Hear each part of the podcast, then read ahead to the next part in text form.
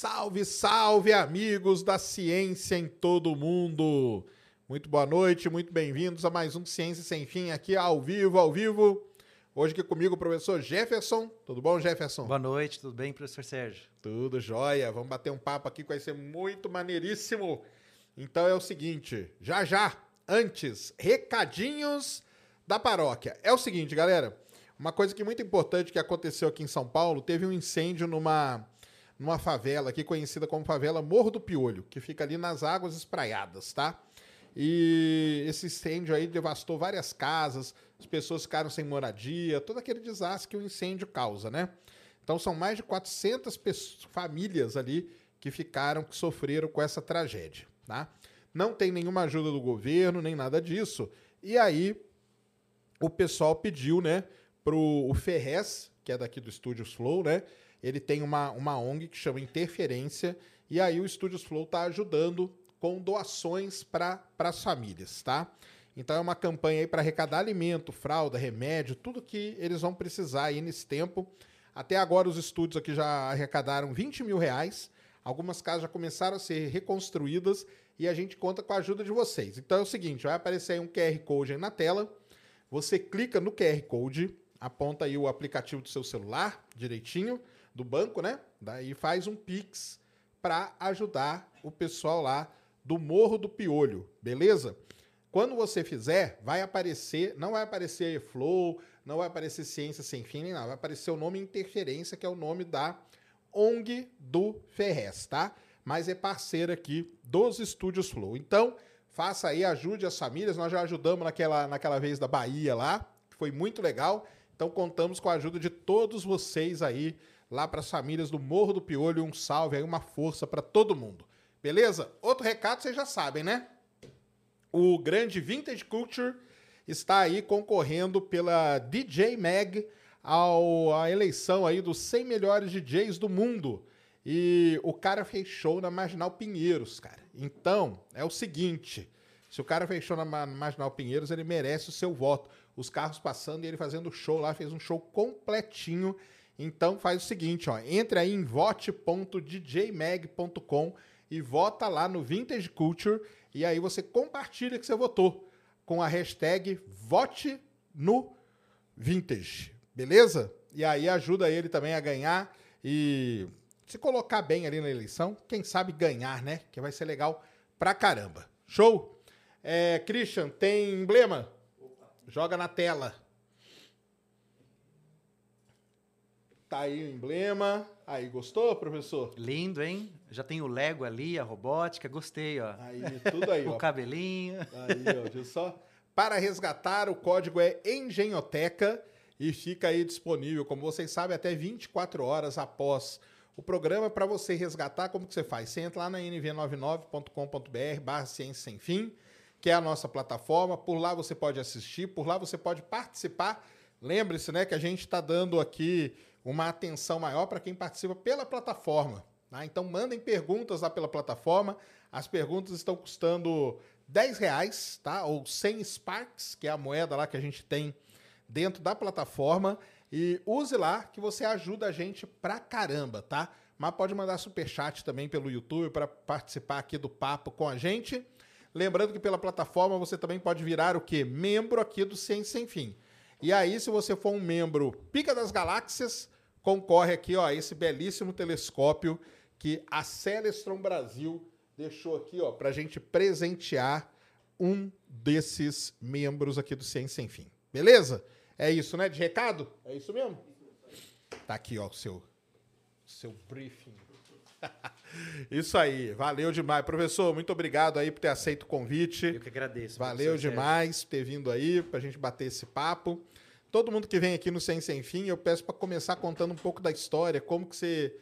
Qual que é a sua história aí nessa coisa toda? Como que você se envolveu com isso? Muito tudo. bem, Sérgio. Bom, Sérgio, sou professor de formação, atuo aí na área de educação há mais de 20 anos Sou formado na área de tecnologia educacional, fiz algumas especializações também na área de educação, com algumas extensões também. Você fez curso de quê? Pedagogia? Não, eu fiz licenciatura em computação uma pós-graduação em conflitos interpessoais na educação, Sérgio. Caramba. Então eu quis entender como que funcionava essa relação entre escola e família. Como é que a família se relacionava com a escola. E eu fui entender um pouco mais nessa especialização, Sérgio, como que, por exemplo, acontecia, esse foi um dos estudos, como que acontecia, por exemplo, na terceirização do problema entre família e escola. Então, uma coisa maluca, depois a gente conversa melhor, Sérgio. Ó, puxa aqui o microfone só pra pertinho. Opa, aqui tá bom? Isso aí, beleza. Muito bem. Pode falar bem perto dele, tem, tem erro não. Maravilha. E depois, Sérgio, eu fui trabalhar nessa área de tecnologia, na área de gestão de pessoas. Então, tive a oportunidade de trabalhar na carreira em diversas áreas, com equipes multidisciplinares.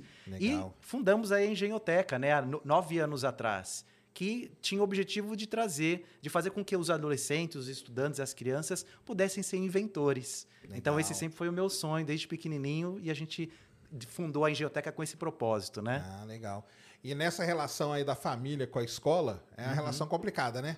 Muito, Sérgio, muito. Eu sei que eu tenho dois filhos que estão na escola e a relação Já são é complicada. grandes, Sérgio? Tem 11 e 13. 11, 13. É. Na adolescência, pré-adolescência É, ali, né? exatamente. É. Recebe muito bilhete ali na agenda, Sérgio, deles? Então, hoje é tudo por aplicativo, né? É. Então, mas não recebe muito não, né? Bom, sei. menos mal. É. São aplicados, né? Não sei. Não- sei também se o professor também conta tudo, né? É, tem isso também, é Porque verdade. acaba tendo uma cumplicidade, né? Entre professor e aluno, né? É verdade, é verdade. Acontece isso, Acontece né? bastante. Mas essa relação aí, ela, ela sempre foi meio tensa. Foi, vou te dar um exemplo, Sérgio. Olha que interessante. É, imagina uma situação onde eu tenho uma professora que ela manda um bilhete para casa, né? Hoje pela agenda, como você comentou, e ela manda assim: "Prezada mãe, o seu filho aqui na escola não fez a lição, puxou o cabelo da Mariazinha, depois se recusou a fazer as atividades e se atrasou na volta do recreio. Um exemplo. A mãe recebe aquele bilhete e ela, indignada, ela responde, professora: Olha, professora, aqui em casa, o, o- o Joãozinho, ele não, levan- não arrumou a cama dele, não escovou o dente, por favor, tomar providências. Então, olha que interessante, né? Como a gente, de certa maneira, mudando a perspectiva né, da questão da mãe, que é professora, você muda todo esse olhar educacional. Então, eu quis estudar como que se dava essa relação de terceirização, muitas vezes da escola para a família e vice-versa. E é é interessante porque a gente vai trabalhar com toda uma questão moral, autonomia, o trabalho com heteronomia também nesse processo. Então é uma coisa de outro mundo, sabe, Sérgio? É muito gostoso. Ah, imagino mesmo. É, é bem complicado. É, eu tenho uns. É assim, eu tenho, eu tenho várias críticas, na verdade, à escola, Uhum. entendeu? É, principalmente ao modelo de educação, assim, nosso, que eu acho que já podia ter dado uma avançada É, boa aí exato. durante muito tempo. E eu já conversei isso aqui com várias pessoas, vários professores que vieram aqui, Uhum. e eu acho que a gente perdeu uma oportunidade. Eu sempre falo e repito, né? A pandemia foi terrível, mas ela deu uma oportunidade muito grande pra gente É. para a gente ter ser inovado, principalmente nessa parte de educação. Uhum. E eu acho que a onda passou e nós voltamos a ser a mesma coisa que era antes. Você não acha isso não? O que, que você acha? Sérgio, eu concordo em partes com você, né? E a gente, se a gente for analisar, por exemplo, o PISA, que é da organizações é, da OCDE, ele traz algumas, algumas relações de, do- do- de algum. O Brasil ele estagnou no ponto de educação, né? Não, não. É Isso aí que você vai falar, eu tenho certeza Aham. absoluta. Que ferrou tudo. Ferrou Exato. a educação. Ferrou. Uhum. Entendeu? Mas eu acho que assim, no meio desse caos todo, Uhum. a- o, principalmente o professor, ele podia ter dado um jeito de inovar. Pelo Ah. menos no jeito de ensinar. É. Entendeu? Porque terminou e voltou tudo igual como era antes. E, Uhum. e, assim, a pandemia, ela mostrou que alguma coisa errada estava sendo feita. Exato. Porque na hora que teve que quebrar aquele esquema ali Uhum. e dar uma aula diferente, não deu certo, cara. Não deu. É, e isso que você falou, Sérgio, a gente vê na prática. Então, a gente, por exemplo, hoje está entrando numa questão de educação 5.0. Você já ouviu falar nisso, Sérgio? Não. A Fala aí educa- o que, que é. A, a gente tem hoje, in- ingressando, tem muitos estudos que começam a, a falar um pouco sobre a educação 5.0. E a gente percebe na prática, eu posso até comentar um pouquinho com você, mas isso que você falou, a gente percebe na prática. O professor até sabe como que ele pode inovar. Ele até sabe, por exemplo, como vai utilizar a cultura maker dentro de sala de aula, como ele vai ensinar programação, ele sabe que isso é importante. Então, Mas isso- ele tem que seguir aquele padrãozão ele ali. tem que seguir o Eu padrão. Uhum. nem, eu nem falo no Brasil, no colegial, porque no colegial eu tô ligado que as escolas elas estão focadas no vestibular, porque é aquilo que vai chamar mais aluno e tal. Mas até chegar no colegial, É. podia dar uma mudada, né? É, mas olha que interessante, no- na, na- na faculdade, os próprios, os próprios professores, eles não têm essa, essa visibilidade. Existe um abismo entre o que é passado dentro da Isso aí, a gente, faculdade. isso aí gente- vamos chegar nesse negócio Né? do abismo aí, porque isso aí é verdade mesmo. É. Mas o lance que você estava falando do, do 5.0, o que, que é? Ó, aí. Quando a gente fala é, sobre educação 5.0, a gente sempre olha que a escola é o reflexo da sociedade e a sociedade é o reflexo da escola. Cada vez mais, e ainda mais com o advento aí da pandemia, o que aconteceu é a, gente teve um, um aumento significativo em questões de saúde mental. Então, a educação 5.0, ela agrega o que nós tínhamos de característica da educação 4.0, que era a cultura maker, o professor como mediador do processo é, dentro de sala de aula, aquela pessoa, aquele professor que vai trazer a gamificação, aquele professor que vai trechar a aula dinâmica. Então, a educação 4.0, ela vem com o advento também desse uso de tecnologia e ela acrescenta uma camada socioemocional, socioafetiva. Então, cada vez mais a gente percebe que, por exemplo, as escolas aqui no Brasil e no mundo começam a falar mais de como que eu consigo trabalhar a escola como um ambiente social, mais do que um ambiente de conteúdo. Então, o conteúdo é importante? É. Mas aí a gente vai entrar numa outra pegada, né? Eu tenho muito conteúdo e eu tenho muita informação, por exemplo, na internet, como esse podcast, que é maravilhoso. Ah, exatamente. É, agora, como é que, com esse excesso de informação que a gente tem, que, como que a gente faz com que essas crianças tenham esse pensamento crítico de separar o que que é certo e o que é errado, de ir lá e fazer a pesquisa, não fazer a leitura apenas de título, Então, né? Mas aí será que não faltou, por exemplo, assim, antes? Uhum. Porque, por exemplo, tudo foi evoluindo. Certo. Chegou um ponto que a, a tecnologia já. A tecnologia estava tava aí. Uhum. Aliás, por uma sorte terrível que estava aí, porque se não tivesse, teria sido um desastre muito maior. É. Mas será que quando viram a tecnologia aí, por que ninguém teve assim a ideia? Caramba, meu, e se a gente fizer o seguinte? Vamos deixar as crianças em casa um dia na semana, come- t- tendo aula online, consultando de tal forma e não sei o quê. Porque aí eu tenho certeza que se quando viesse a pandemia e todo mundo ficasse em casa, até esse lance aí da questão da, da como que você falou, do negócio mental e tal, né? Uhum. eu acho que ia ter, ter ajustado melhor. Eu acho que faltou isso.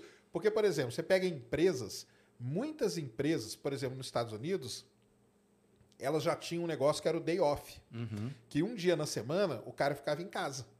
Ele podia usar aquele dia, podia trabalhar de casa, podia usar para resolver problemas e tudo.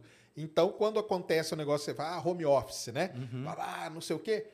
Tinha muita empresa que já estava acostumada com isso aí. E não É. foi tão terrível assim o impacto. Exatamente. Quem- se- será que na, na, na escola, se, a- se o pessoal tivesse visto, falou: caramba, a tecnologia está chegando, vamos fazer um esquema diferente? Um dia na semana, cada dia uma série, sei lá, monta um esquema, fica em casa. Uhum. Para a gente ver como que vai fazendo. Porque aí quando viesse, daria um.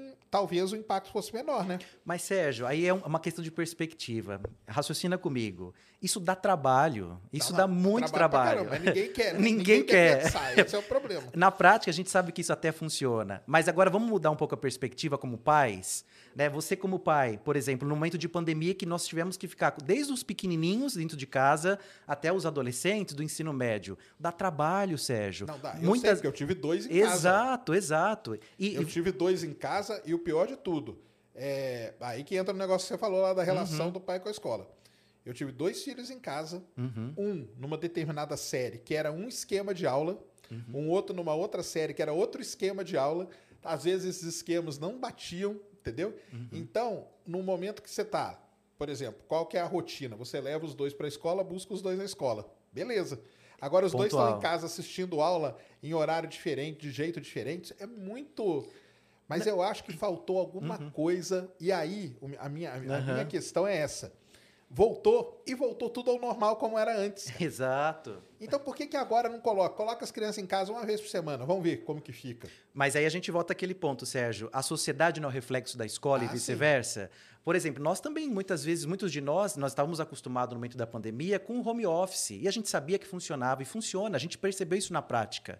É, existem alguns artigos aí que falam que o Brasil e o mundo teve, um avanço de mais, oito- oito- mais de Mas isso 80% aí é na lógico que digitalização. é- A pandemia favoreceu esse tipo de coisa. Mas ao momento que a gente também começa a retornar para as empresas, a escola também ela é um outro caminho para recepcionar esses alunos. E óbvio, é, a gente não quer voltar para aquele. aqui- A escola, né, ela se vê como corresponsável nesse processo. Então, ao deixar ali o seu filho, você falou dos seus, dois, dos seus dois adolescentes, na escola, a gente sabe que eles estão num ambiente seguro, com professores que vão poder dar o apoio e suporte, coisa que pra gente que, por exemplo, trabalha todos os dias e também tem uma rotina muito exaustiva, é difícil, né, Sérgio? Porque Não, sim. Né? É, Não, que tem, tem esse ponto aí, com certeza tem. Isso aí é lógico que tem. sim, Mas a- a- o meu ponto é esse, cara, que eu acho que, por exemplo, o que, que você acha? Se tiver uma outra pandemia, e vai acontecer, né? Os- igual o pessoal fala que vai, vai É. ter várias ainda. Se tiver outra, você não acha que vai acontecer a mesma coisa de novo?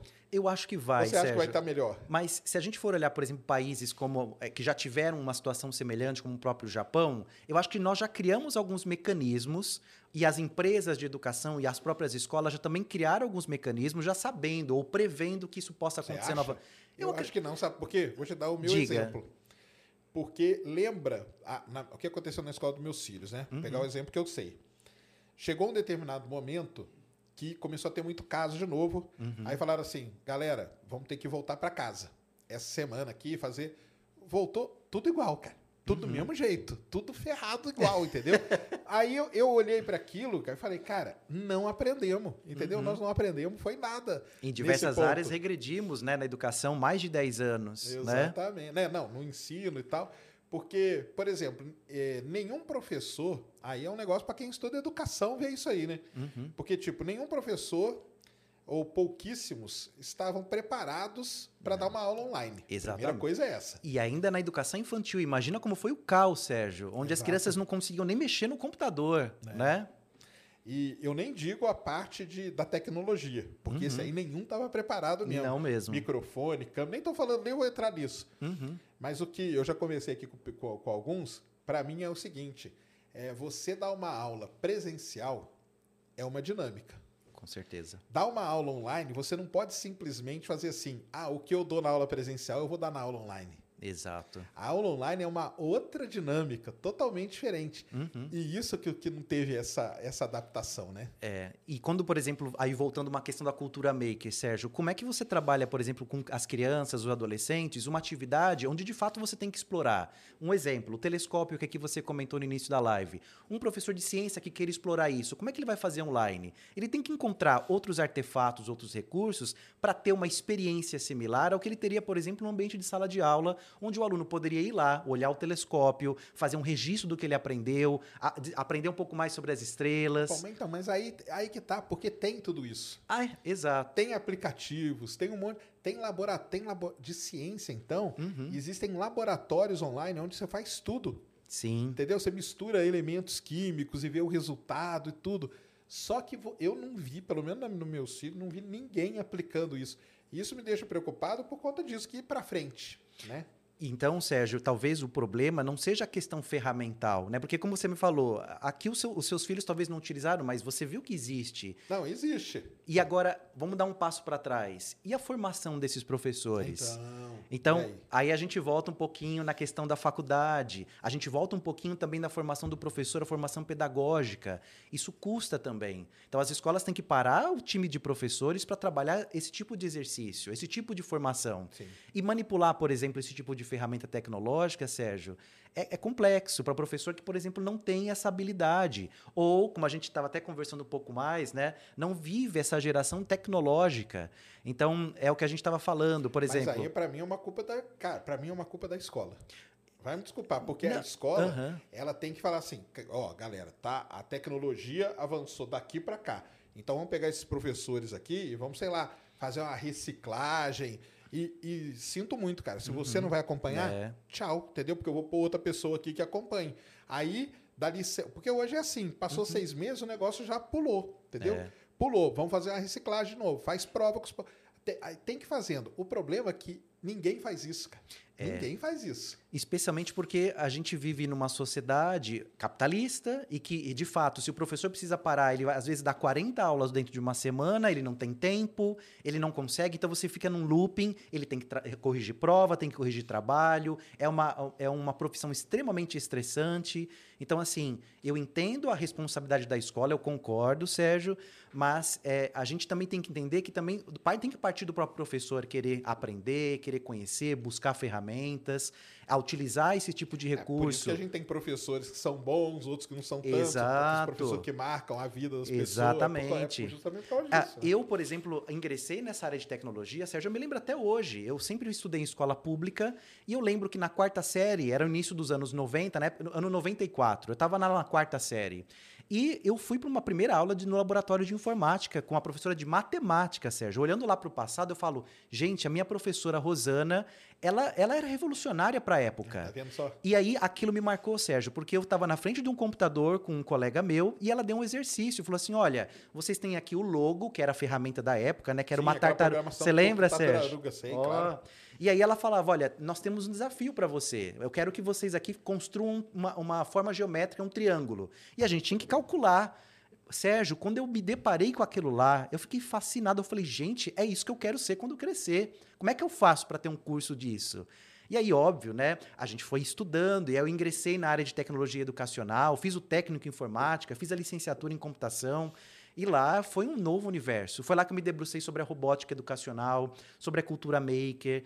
E aí a gente percebe, Sérgio, que esse tipo de ferramenta, ela engaja esses Com alunos. certeza. Porque, puxa, você botar um robozinho e falar que você vai aprender física, né? A sua área, né, Sérgio? E, Nem é minha área, não, mas tudo bem. Minha área é ge- geofísica. ah, é verdade, perdão. Mas minha você, área é vulcão, essas Vulcão. coisas. Que tem muita coisa legal também. Exato. Mas você colocar um robozinho desse para explorar um vulcão e eles vão ter que simular. Claro. Sérgio, olha quanta coisa é aprendida nesse processo. A criança vai ter que aprender a programar, vai ter que, por exemplo, estudar alguma coisa sobre vulcão, que talvez tenha áreas do vulcão que você não consiga ter acesso. Exato. Ela vai aprender sobre uma carreira do futuro, talvez aquilo desperte o interesse dela. Se o professor for um bom mediador, ele vai falar, ele não vai trazer as respostas, ele vai gerar curiosidade, gerar perguntas. Um exemplo, por exemplo, que a gente estava até conversando sobre a área de matemática, para utilizar esse tipo de desafio numa, numa, numa, numa série, por exemplo, inicial. Se eu perguntar aqui para todo mundo que está ouvindo, quanto é 5 mais 5? Quanto que é, Sérgio? 10. Muito bem, Sérgio, você respondeu na lata aqui. Mas e se eu chegasse, por exemplo, dentro de uma sala de aula, Sérgio, para um grupo de crianças, e falar assim, ó, vamos fazer um desafio todo mundo aqui? Quando você fala desafio na sala de aula, as crianças já ficam, "Ah, bora, professor, vamos. E aí, ó, nesses exemplos eu não estou usando recurso tecnológico nenhum, estou aqui no gogó. E aí eu falo assim, gente, agora em duplas ou em trios, vocês vão ter que conseguir aqui em cinco minutos é, encontrar X equações cujo resultado é igual a 10. Valendo. Quando você fala isso, Sérgio, as crianças já começam a se organizar, você trabalha o protagonismo do aluno, a autonomia, a criatividade, o raciocínio lógico. Nota que na primeira vez que eu falei para você 5 mais 5, estava passivo, você pensou, Jeff, 10.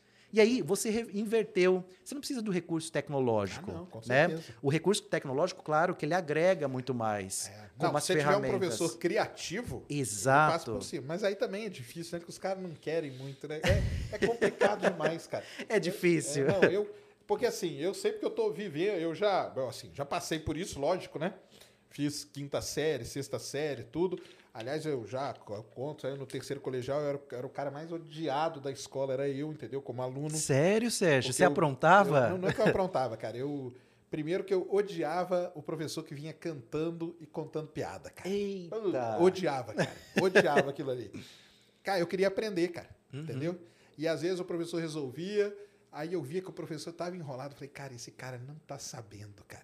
Porque eles ficam presos, ou é naquela apostila, Uhum. É. ou é naquele livro. Eu pego o livro dos meus filhos, cara, é tudo riscado. Uhum. Falo, isso aqui tá errado, cara. Isso aqui tá errado.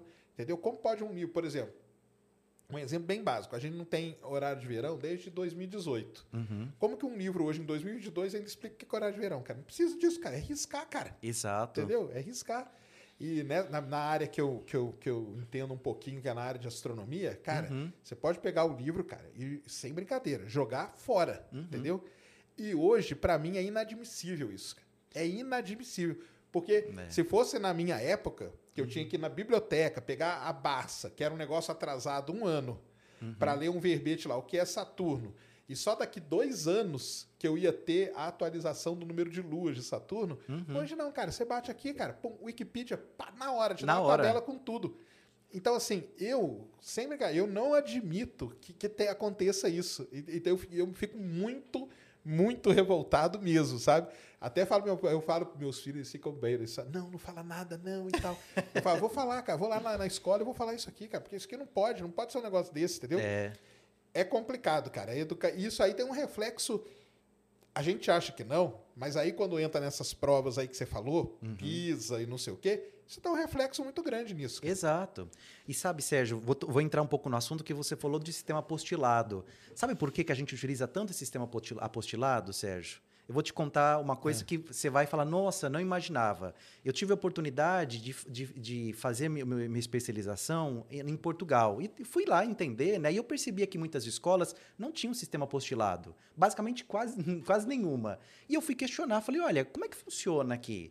E eles olharam para mim, não, o professor tem a liberdade de escolha, ele pode escolher o livro que ele quer, ele pode escolher a metodologia que ele quiser. Olha aí. E aí, quando você traz o sistema de ensino para cá, de certa maneira, o que, que você está querendo dizer?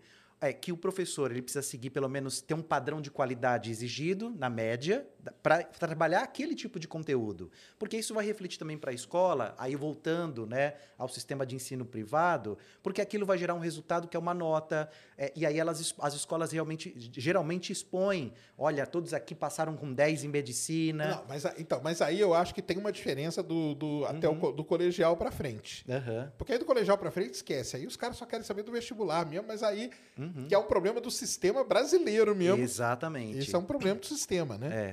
Mas aí que tá, esse lance aí de Portugal, então, não ser apostila é legal pra caramba, ué. Exato. Porque aí o professor tem a liberdade, ele tem autonomia de escolha. E é claro, ele tem que ter um padrão de qualidade exigido pela instituição, né? Mas isso também dá liberdade para que ele possa uma- escolher. é, porque a, a- a instituição ela pode dar aqui, ó. Você tem essa, Uhum. por exemplo, matemática, ó, você tem essa lista aqui de livro, cara. Vê aí qual que você se adapta melhor Exato. e manda bala. Exatamente. História, você tem essa lista aqui, vê aí qual que você e manda bala. Exato. Agora, quando você enfia a apostila e tal, aí você já engessou. Você já, engessou. Aí já ferrou. Pra E- mim já começa a ferrar. E o professor ele é cobrado por dar aquele conteúdo naquele período. Então, assim, isso também, de certa maneira, Sérgio, não sei se você concorda comigo, ele limita a criatividade do professor. Com porque o professor ele certeza. tem que entrar na sala de aula, ele tem uma rotina de tem que fazer lá todas as atividades, corrigir as, atividades, as provas, ele tem que dar satisfação também para a família de tudo que está acontecendo, gerenciar conflitos.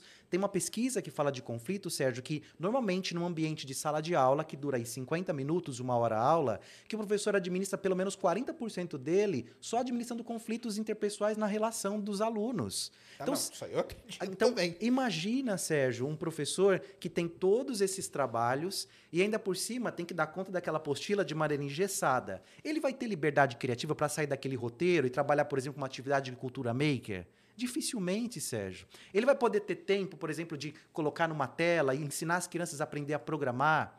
E nota, Sérgio, quando a gente entra, por exemplo, com uma atividade ou dá uma sugestão de robótica, tecnologia, de programação, o professor também tem o entrave de que ele fala: não, eu talvez não, eu não sei o suficiente, então ele tem receio que os alunos saibam mais do que ele. E, Porque ele- mim é isso, com certeza. E ele se vê na questão ainda de autoridade naquele tipo de conteúdo, que não pode ser contestada. É claro, né, a gente sabe que isso varia de cada professor, é, de mentalidades diferentes, de, metodo, de abordagens metodológicas diferentes. Mas o papel do professor é, de novo, é ser o mediador, é de trabalhar com curiosidade, Sérgio. E aí tem uma teoria do Robin Forsten que ele diz o seguinte, que o professor na mediação ele tem que ter intencionalidade, ou seja, ele tem que ter claro qual é o objetivo pedagógico que ele vai trabalhar, ele tem que ter significado. Então, quando o estudante for ver, ele fala: puxa, igual você falou, Sérgio, esse cara, esse professor aqui não está entendendo. Ou eu não estou entendendo o que ele está querendo trazer, né? E tem que ter a reciprocidade. Então, intencionalidade, significado, é, inten- é, reciprocidade. Então, tudo isso é muito importante para que a- o conjunto educacional aconteça da melhor forma dentro de sala de aula. Senão, a gente vai voltar àquele ponto que você até mencionou, vai engessando. né? Ai, vai engessando. E a gente Engessando. volta ao PISA. Olha ah, como É. que está Não, e a o nossa professor, posição. é, às vezes, que ele pensa. Se um professor chegasse numa reunião para mim e falasse assim, galera, ó, paz, eu fiz um negócio diferente. Eu ia aplaudir o professor, cara. Aham. Falar, pô, que legal, cara. Tá aí, ó. Fez um negócio diferente, entendeu? Mas porque a sua mentalidade é diferente, Sérgio. É, será que nunca fizeram uma pesquisa dessa com os pais, não? Podiam fazer, né? Aí, ó, Ficou uma dica para as escolas aí, ó. É verdade. Fazer mas uma pesquisa com os pais. O que, que você acha que se um professor chegasse e desse uma aula, porque o cara pô, vai lá, vai ensinar, por exemplo, para qualquer coisa aí na, na parte física, por exemplo, vai ensinar Velocidade atrito, média. velocidade e tal. Esquece o livro, galera. Não vamos usar isso aqui, não. Vamos usar isso aqui, ó. Pá, Uhum. o cara faz ali, o aluno vai, aprende e não usou aquela coisa engessada. É. Pra mim tá excelente, cara. Sabe como a gente faz na engenhoteca com essa coisa de velocidade média, Sérgio? Eu vou te dar um exemplo. É, Sérgio, velocidade média, você tem ali a distância dividido pelo tempo. Simples assim. A gente pega as crianças, isso logo nos anos iniciais, e a gente coloca uma rampa na sala, coloca lá uma, uma fita né, de um metro, e fala, pessoal, o desafio aqui é montar um carrinho, vocês vão colocar o carrinho nessa rampa e vamos ver qual carrinho passa na maior velocidade aqui e vamos calcular, olha, com cronômetro, cada grupo lá com seu cronômetro. Sérgio, as crianças, elas falam aquilo, falam, nossa, que legal, para elas é uma competição, uma brincadeira. Quando ela chega no ensino médio, ela vai voltar e falar, cara, eu fiz esse cálculo quando eu estava lá, lá nos anos iniciais. A criança aprendeu física sem querer, Sérgio, brincando.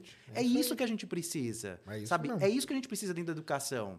Ter momentos como esse de liberdade para que a criança possa aprender sem aquele monte de conceito tradicional, que é o que a gente tinha na educação 1.0, Sérgio. Onde o professor, é, de novo, ele só transmitiu o conhecimento e o aluno é esse ser passivo. É a partir lá da educação 3.0 que o professor começa a entender que ele tem que ter uma interdisciplinaridade, as, as, as áreas de conhecimento elas têm que se conectar. E olha que interessante, né, Sérgio? Por exemplo, a partir do sexto ano, dos anos finais, entra o professor na caixinha de português. Pum, pum, pum. 50 minutos, passou, aí entra o professor de matemática. O aluno tem que virar a chave. O que devia acontecer são espaços onde o aluno vai fazendo essas conexões junto com o professor por meio de projetos. Tem até uma sigla, que é uma abordagem metodológica chamada PBL, que é Project Based Learning. Ah, sim, Project Based Learning, conheço. E é exatamente isso. Vamos trabalhar com um projeto que integra todas as áreas de conhecimento. Vamos fazer com que os alunos aprendam de maneira multidisciplinar. Só que, Sérgio, dá trabalho. Ah, É não, difícil. Dá trabalho, a galera não É, vai querer fazer, cara. exato, não vai. exato. Vai querer fazer o jeitão tradicional. Eu, eu fico assim, realmente, cara, fico muito é puto, pra falar bem a verdade, entendeu? Fico mesmo, cara, porque, pô, podia estar aprendendo tantas outras coisas, assim, de uma maneira diferente, entendeu? Uhum. Aí chega, você tem que ouvir assim, pô, mas essa coisa aqui é chata. Eu falo, cara, não é chato, cara. É. Isso aí não é chato. Esse aqui é o negócio que é- eu sei que não é chato, Aham. mas eu sei que está sendo passado de uma maneira chata, né? Exato. E aí, tanto que tem os pro, é aquilo lá que eu falei, né? Que aí um chega e fala assim, pô, mas meu professor de tal é legal pra caramba. Por quê? Porque ele faz uma coisinha, não precisa ser muito, cara. Uma coisinha diferente. Ainda nesse negócio de educação, o que, que você acha do tal do homeschooling? Homeschooling é é sempre um assunto polêmico, é. homeschooling, né? E aí? Olha, homeschooling, eu, eu tenho um pé atrás com ele, Sérgio. Eu vou te explicar o porquê. O homeschooling ele tem a, a- a- ele tem a intenção de fazer com que os alunos eles tenham os tutores ou os educadores ou mediadores os próprios pais. E, claro, por exemplo, vou dar o meu caso. Eu sou da área de educação, eu trabalho nisso há mais de 20 anos. Eu estudo isso e cada dia que a gente estuda, a gente aprende uma coisa diferente, uma abordagem diferente. E aí você trazer essa responsabilidade do homeschooling para dentro de casa, com pais que talvez não tenham tanta habilidade. E outra coisa, né? Você retira uma parte importante que a escola ela, ela, que ela tem ne- nessas relações, que é a questão da camada afetiva, o relacionamento social. Então, quando você vai para um ambiente de escola, você não está lá apenas pelo conteúdo, você está pelo relacionamento. Mas aí né? nos Estados Unidos, o- pessoal não vai pra escola pra parte, porque eu até brinco, com a- parte boa. Tipo, vai lá pra fazer parte do time de lacrosse, de futebol americano. Aí não tira essa parte da socialização. Exato. Né? Essa, essa é uma parte que ela tem que ser fundamental, Sérgio. Isso e, e o meu temor é que aqui no Brasil a gente talvez não tenha essa cultura. Ah, não, a cultura Então, não tem. então Exatamente. esse é o grande problema. Você pode, na prática ou na, na parte teórica, pode até funcionar, mas uma questão da camada cultural, o Brasil ainda não está preparado para isso. Então, talvez no começo seja Você muito se desafiador. se fosse implantar uma, vamos supor que decide implantar uma mudança dessa. Uhum. Você acha assim que mais ou menos quantos anos pra gente poder Puxa, Sérgio, quando você fala em cultura, é difícil mensurar cultura em anos, né? É. Mas se ela fosse implementada, puxa, é- vai ser um chute, tá, Sérgio? Talvez é, ah, tudo na educação demora muito tempo. Então, por exemplo, na década de 90, quando começou a surgir os laboratórios de informática, quando o Papert, lá no MIT, começou a trazer um pouco dessa teoria, até hoje, olha, a gente está no ano 2022.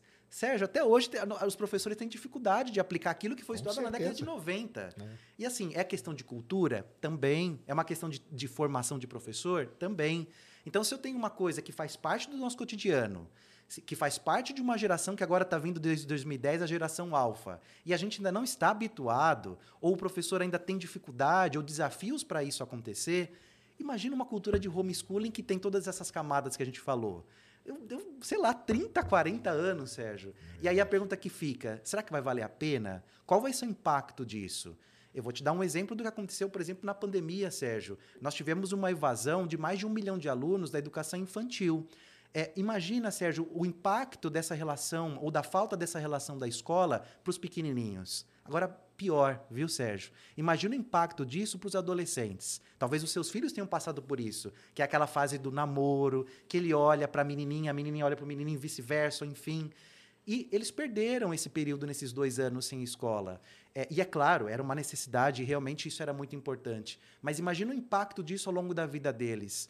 Então, a minha preocupação quando se fala em homeschooling, ela, ela vem nesse sentido, sabe, Sérgio? Entendi. Numa relação cultural, de uma relação social. Então, são pontos de atenção que a gente tem que olhar com muita Mas é cautela. porque também é porque é, é, é porque é muita mudança, né? O homeschooling ele é uma mudança até no jeito de ensinar, né? Matérias e tudo. Uhum. Mas talvez a- o pessoal do homeschooling estava mais preparado quando chegou a, tipo, a Exato. pandemia, né? Talvez Aí tem isso, tem né? isso, essa é a vantagem. E como a gente tem eh, alguns estudos que falam que talvez a pandemia volte, quem sabe, né? Assim da mesma forma que a pandemia agilizou o processo de digitalização, é um Por isso que eu caminho. acho que tinha que ter uma, assim, mudar de um dia para o outro é loucura mesmo. Mas tem uma, tipo, uma transição, entendeu? É, é verdade. Começar fazendo uma transição um pouco, assim, ó, não, ó, esse dia que vocês vão ficar em casa, nós Uhum. vamos fazer a aula online.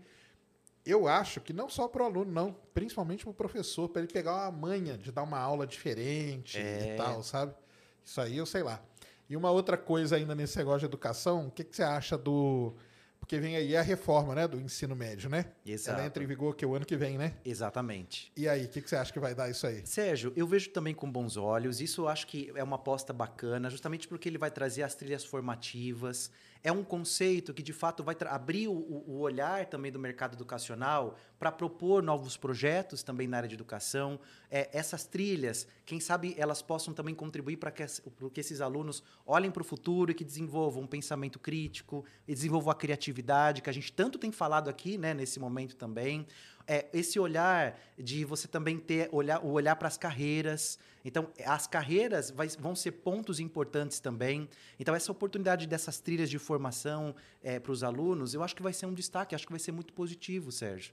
Então, diferente do homeschooling, eu não tenho um pé atrás com a questão da reforma do ensino médio. Eu vejo com bons olhos. Mas você acha que quanto tempo ela ficar boa, assim, pra, tipo, Uhum. pegar mesmo no...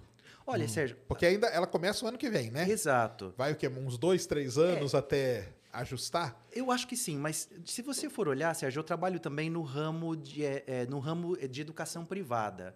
E eu vejo muito o movimento das empresas hoje de educação já vendo, já estão se preparando para isso Olha há, aí, tá há pelo menos uns dois, três anos. Aí elas se preparam, né? É, Então, porque envolve dinheiro. Isso é, isso é muito foda. Porque É. aí elas se preparam. Quer dizer, dá pra se preparar. Dá né? para se preparar, É, Sérgio. exatamente. Claro que dá. E quando isso envolve capital, é claro, aquele que chegar na primeira na, na água ali no riozinho primeiro vai beber Bebe água, água mais limpa. fresca. Isso aí. Então é normal, né? É- faz parte do movimento. Então tem algumas escolas que já estão nesse, nesse esquema. Já estão se Só preparando para para o isso. pessoal saber, a reforma do, do ensino médio, ela, ela propõe o quê? É colocar, a criança ela vai decidir Ela vai ter a oportunidade de decisão da trilha formativa. Então, por exemplo, ela vai ter o- a grade normal de ensino, mas ela vai ter a oportunidade também no contraturno de escolher uma, sele- uma aula seletiva. Então, um exemplo, ah, eu quero aprender um pouco mais sobre a área de tecnologia. Mas aí vai ser aquela divisão, aquela clássica que a gente tem de humanas, biológicas e exatas? Exatamente, Ah, exato. tá. E aí a criança ela vai decidir em qual dessas uma dessas três que ela vai seguir. Exato. E Tá. dentro dela você tem as subcategorias, onde ela pode escolher essas relações. Então, o professor, de novo, também tem que estar preparado. As escolas também precisam preparar essa formação. E aí a gente volta para a ideia também dessas empresas, Sérgio, como eu comentei, privadas que já estão também olhando para esse cenário e criando também os seus próprios grupos de formação, preparando também materiais didáticos para utilização nesse momento. Porque, claro, Sérgio, tudo que é novo vai gerar eh, desconfiança, vai gerar preocupação, ansiedade. Então, o professor também precisa se preparar para esse momento. E isso vai exigir dele um, um olhar para a maneira como ele vai trabalhar isso dentro da escola, a maneira como ele vai se relacionar também com esses novos conteúdos, como que ele vai poder orientar também esses alunos nesse processo. É, eu acho que esse é um, esse é um problema, né? A orientação aí, porque igual você pega o, você decidir com 17 anos que você tem que vai fazer, É, já é complicado. exatamente. Imagina decidir dois anos ah, com 15, né? Vamos dizer, É né? verdade, é Você verdade. Com 15 ali, né? É Alguns têm a sorte, ainda. como eu, de desde a de, da quarta série já saber, olha, quero seguir essa direção. Mas quantos outros ainda estão escolhendo a sua profissão com 15, 17, 30, 40, 50? Eu vindo para cá com um rapaz do Uber, ele tem 50 anos, e ele falou: ó, comecei minha faculdade de psicologia, e eu me apaixonei pela psicologia. Então, assim, você vê que, quem sabe, né, com essa reforma do ensino médio, esse, esse olhar para essas profissões de novo, né, sobre as carreiras, desperte o interesse das- do- desses estudantes, né, Sérgio? E aí vai também ensinar aquelas outras coisas que hoje são meio deixadas de lado, né? Que, por exemplo, a gente pega as universidades americanas, né? Uhum. Para o cara entrar, tem todo aquele lado lá da história da, da vida dele, tudo, né? Exato. Que às vezes vale mais do que a prova ali que ele faz, né? Exato. E assim, a, a- a educação americana ela leva em consideração toda a jornada. Todas, né? exatamente. O que aconteceu desde o começo? Então ela olha pro, ela, ela não é uma fotografia do momento como é uma prova hoje que É, a gente vê. Que é tipo o vestibular. O vestibular Exato. é tipo a Copa do Mundo, É uma né? Copa do É o cara Mundo. que tá bom no dia, ele passa. Exato. Acabou. Se o cara tem uma dor de barriga ali, Sérgio, adeus, ele pode ter estudado tudo, saber e às vezes tudo. ele passa, pega a vaga de um que queria realmente fazer aquilo, mas que Exato. naquele dia não estava bem, né? Exato. E aí nos Estados Unidos eu gosto desse sistema porque eles tra... é um vídeo, né? Você vê todo o vídeo daí da sua vida. E aqui no Brasil a gente tem a questão das, das, da- das famosas provas, né? Se você tiver bem, tiver bem estudado, estudado tudo bonitinho, passa. Mas a gente não leva em consideração isso histórico dos alunos. Então isso é uma coisa também, é uma crítica que eu faço à área de educação, né? A gente precisava trabalhar uma avaliação mais formativa que leve em consideração todos os aspectos também desses alunos. Exatamente. Então, é, é, é, é, é, é- muito é complicado, muito né, cara? complexo, é muito complexo. É tão complexo que eu não vejo nenhum. que Agora nós estamos nessa período aí horrível de eleição, eu odeio, entendeu? Mas você não vê nenhum candidato falando nada disso, cara. Não. Porque é tão complexo que eu acho que eles nem sabem. É, E aí, ou seja, quem ganhar, qualquer um que ganhar, vai continuar do mesmo jeito. Dali pra frente não vai mudar. entendeu? exato. Isso, isso é, é preocupante, né? Eu acho que é. É. preocupante. E aí, mas aí entra uma iniciativa igual a sua, né? Verdade. Que foi lá e criou a Engenhoteca, né? Exato. É a engenhoteca, Qual- Sérgio. da onde que veio a sua, o seu, a sua ideia, assim? Da onde que surgiu? Você estava em casa um dia e falou, cara, é hoje que... Como Não, que? Sérgio.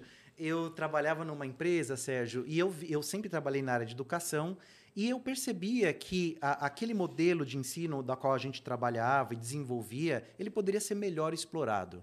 Então, eh, eu tive a oportunidade também nesse período, há nove anos atrás, de fazer minha especialização, né? E eu visitei lá em Portugal uma escola super renomada do professor José Pacheco, chamada Escola da Ponte. Não sei se você já ouviu falar, Sérgio. É uma escola referência a nível internacional. O que, que eles fazem, Sérgio? Lembra aquilo que a gente conversou agora há pouco, de uma escola que trabalha com projetos, onde o aluno tem autonomia? Lá, por exemplo, Sérgio, eles não têm espaços de sala de aula convencionais como a gente tem aqui. O professor, junto com o aluno, no começo do- da, do- do- da semana, ele fala assim: Olha, vamos imaginar, Sérgio, eu sou o seu professor e você é o aluno. Olha, Sérgio, é, tá aqui a sua trilha dessa semana. Tem aqui um pouquinho de matemática, história, geografia. O seu desafio é, durante essa semana, procurar os professores que vão estar espalhados aqui pela- pelos ambientes da escola. E você tem os seus amigos, que são os seus tutores. Então, vamos imaginar, Sérgio, que você está na sétima série e você vai estudar dois, um colega seu que também está na sétima, e você vai estudar com dois colegas da oitava série. E vocês são um grupo, então esse grupo tem que se ajudar. E vocês têm que resolver aqueles desafios durante a semana procurando os professores. Sérgio, então o trabalho com autonomia nesse, nesse- nessa escola é fantástico e ela é uma referência é, a nível mundial. E Legal óbvio, demais. os índices que eles trazem de resultados também são fantásticos. Mas aí, quando eu estive lá, Sérgio, eu olhei para aquilo tudo e falei, gente, como que a gente não tem isso no, no, é, no mundo inteiro? Como que No é? Brasil tem algo parecido? Tem, o professor Pacheco, inclusive, ele está morando aqui no Brasil. Ah, é? é. Legal. Ele é é um cara bom para vocês chamarem Ah, aqui, muito vamos- vamos bacana. atrás, sim. E, e quando eu vi aquilo, eu falei, Sérgio, eu falei, ô Sérgio, ó, eu tinha mais dois colegas, né, que é o Arthur Sasek e o Ivan Seidel. E nós, então, naquela época, tínhamos uma intenção de construir um espaço dentro de uma escola onde a gente pudesse ter um laboratório que, onde as crianças pudessem criar suas próprias invenções. Só que, Sérgio, aquilo era um projeto nosso sem nenhum tipo de intenção eh, de tornar aquilo uma empresa, porque cada um de nós já tinha o seu emprego, tava, gostava do que fazia, enfim. E aí a gente percebeu que muitas famílias começaram a procurar a gente e falar: cara, o que vocês estão fazendo é muito legal. E como eu sempre trabalhei no ramo de educação, outras escolas também começaram também a nos procurar, falar, Jeff, vem aqui, eu quero ter uma engenhoteca dentro da minha escola. Porque o que vocês estão fazendo lá é diferente. E o que, que a gente faz lá, Sérgio, em resumo? É, a gente trabalha com uma abordagem metodológica chamada STEAM. Ah, conheço. Conhece? E adoro. É o trabalho com ciência, tecnologia, engenharia, arte e matemática. É. Que é o, na verdade é o STEM, mas aí o pessoal pôs o Azinho Pôs de o A arte, de né? arte, Que é legal mesmo. demais isso aí. E aí, o que, que a gente faz, Sérgio? Todo mês, os alunos têm um projeto que eles têm que se envolver. Então, num começo, Sérgio, a gente tem lá um monte de ferramenta. E essas ferramentas, elas são de prototipagem digital. Então, tem Scratch, tem Lego, tem Minecraft, Legal. tem impressora 3D, máquina de corte a laser. E a criança, então, ela entra nesse espaço, né, com 12 colegas. E nesse espaço, então, eles têm que resolver um desafio. E sabe o que que é legal, Sérgio, que eu noto? Quando as crianças entram, elas estão acostumadas com o ambiente tradicional de sala de aula, onde você coloca uma, uma, uma aquelas fileirinhas, sabe, Sérgio? Um atrás do outro. E ele vira pro professor e pergunta: onde é que eu sento? Sabe? A gente já percebe logo de cara. é, é, Já foi, tá vendo? As crianças já foram tudo. Tudo. Tudo robô. Tudo robozinho, robô. Sérgio. Tudo robô. E a gente sempre brinca que a gente sabe como a aula começa, mas nunca como a aula vai terminar. E o mais gostoso, Sérgio, é ver a oportunidade das crianças criando, a, a- a- encontrando a solução para um problema. Vou te dar um exemplo, por exemplo, do que as crianças mais gostam, que é o uso de Minecraft. E a gente recebe críticas, viu, Sérgio, dos pais, porque fala assim: não, como é que é assim? O meu filho vai para a escola para brincar de Minecraft? É, então, mas aí é o pai que não tá ligado no, no mundo atual, cara. É verdade. Sinto muito. E é o que a gente faz no Minecraft. Vou te dar um exemplo de uma jornada que nós temos lá, Sérgio. A primeira aula, a gente começa a trabalhar, por exemplo, sei lá, sistema solar. Vou falar do planeta Marte. E eu pergunto para as crianças, né? Os nossos professores fazem a mediação trabalhando a curiosidade. Olha, alguém já ouviu falar do planeta Marte? E as crianças, ah, eu, eu. Então a gente aproveita para trazer uma contextualização. Então, e aí a gente começa a pedir, olha, como é que será que é o planeta Marte? Será que tem, dá para respirar lá? E aí começa a levantar hipóteses, Sérgio. E aí uma criança fala, ah, acho que tem. Ah, não, meu pai falou uma vez que não dá para respirar e que a gente nunca vai chegar lá. E aí a gente começa, olha, vamos, vamos ver como se pesquisa isso? E a gente ensina como a criança pesquisa. Para nós é uma coisa óbvia, né, Sérgio? Somos adultos. Mas a criança não sabe ainda pesquisar. E ela começa a pesquisa. Legal, gente. Agora vamos entrar no jogo no Minecraft. E lá, Sérgio, a gente desenha todos os mapas. E a gente recria, por exemplo, o planeta eh, Marte dentro do Minecraft. Legal. E a gente começa a perguntar, Sérgio, aí é um pouco da sua área. Sérgio, no caso as crianças, né? Tem água no planeta Marte? Tem, Sérgio? Você sabe? Tem- tem- não tem na superfície, não. Não tem. pois é. Então, que- e agora? Será que. É, a gente começa a levantar a hipótese. Tem- Então, como o que nós Sérgio. vamos lá, né? Não tem água. E aí, é. água não é importante pra sua vida? E aí, como Exato. você vai fazer, né? Aham, E aí a, entendi. a gente começa a falar assim, bom, então vão- todos nós agora somos astronautas, eles entram em rede dentro do jogo para construir, por exemplo, um laboratório para sobrevivência, por exemplo, dos astronautas que vão chegar lá no futuro. Aí eles têm que pesquisar como que eles vão conseguir água, como é que eles vão trabalhar com esses recursos. Aí legal, Sérgio, essa, por exemplo, é uma aula 1 de contextualização. Na aula 2, eles já falam, professor, olha, eu pesquisei. Você já vê que é a empolgação deles. Despertou a curiosidade, né? Professor, olha. E aí os pais, nossa, realmente, o que, que vocês fizeram, né? Eles estão vindo aqui perguntando do planeta Marte. E na aula 2 a gente começa, olha, que tal, já que a gente falou do planeta Marte, a gente montasse um foguete. Eles, como assim, professor? A gente vai montar um foguete? E a gente faz a experiência com ele, Sérgio, daquele foguete que você fica com a bomba. Garrafa PET. Garrafa PET. Aí Legal. começa, Sérgio. Aí é uma outra aventura.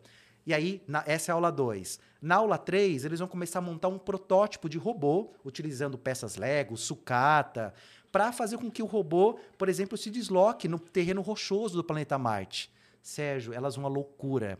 E é legal porque elas começam uma etapa de programação. Então elas montam robô, aprendem engenharia, fazem a conexão, por exemplo, das engrenagens. Eles começam a aprender engenharia, por exemplo, ó, quando eu tenho uma engrenagem pequena girando uma maior, eu tenho força, porque tenho atração. Experimenta inverter, coloca a grande, a engrenagem grande, conectando com a pequena. O que, que vai acontecer? Poxa, professor, esse carrinho está mais rápido. Então, é experimentação. Uhum. A gente trabalha a curiosidade, seja é isso que a gente exercita. E na última aula, eles têm uma etapa que é onde você faz uma apresentação do, do projeto. Legal. Então, eles começam a contar para os colegas, para os outros, o que, que eles descobriram. E sabe uma coisa que é legal, Sérgio? Aí, voltando ao ensino tradicional. Quando um colega, sei lá, eu montei um robô, você montou um outro robô, Sérgio. Só que o seu robô passa na pedra. E o meu tá meio que ali tentando passar. E aí um aluno começa a olhar, óbvio, criança tem a referência que é copiar.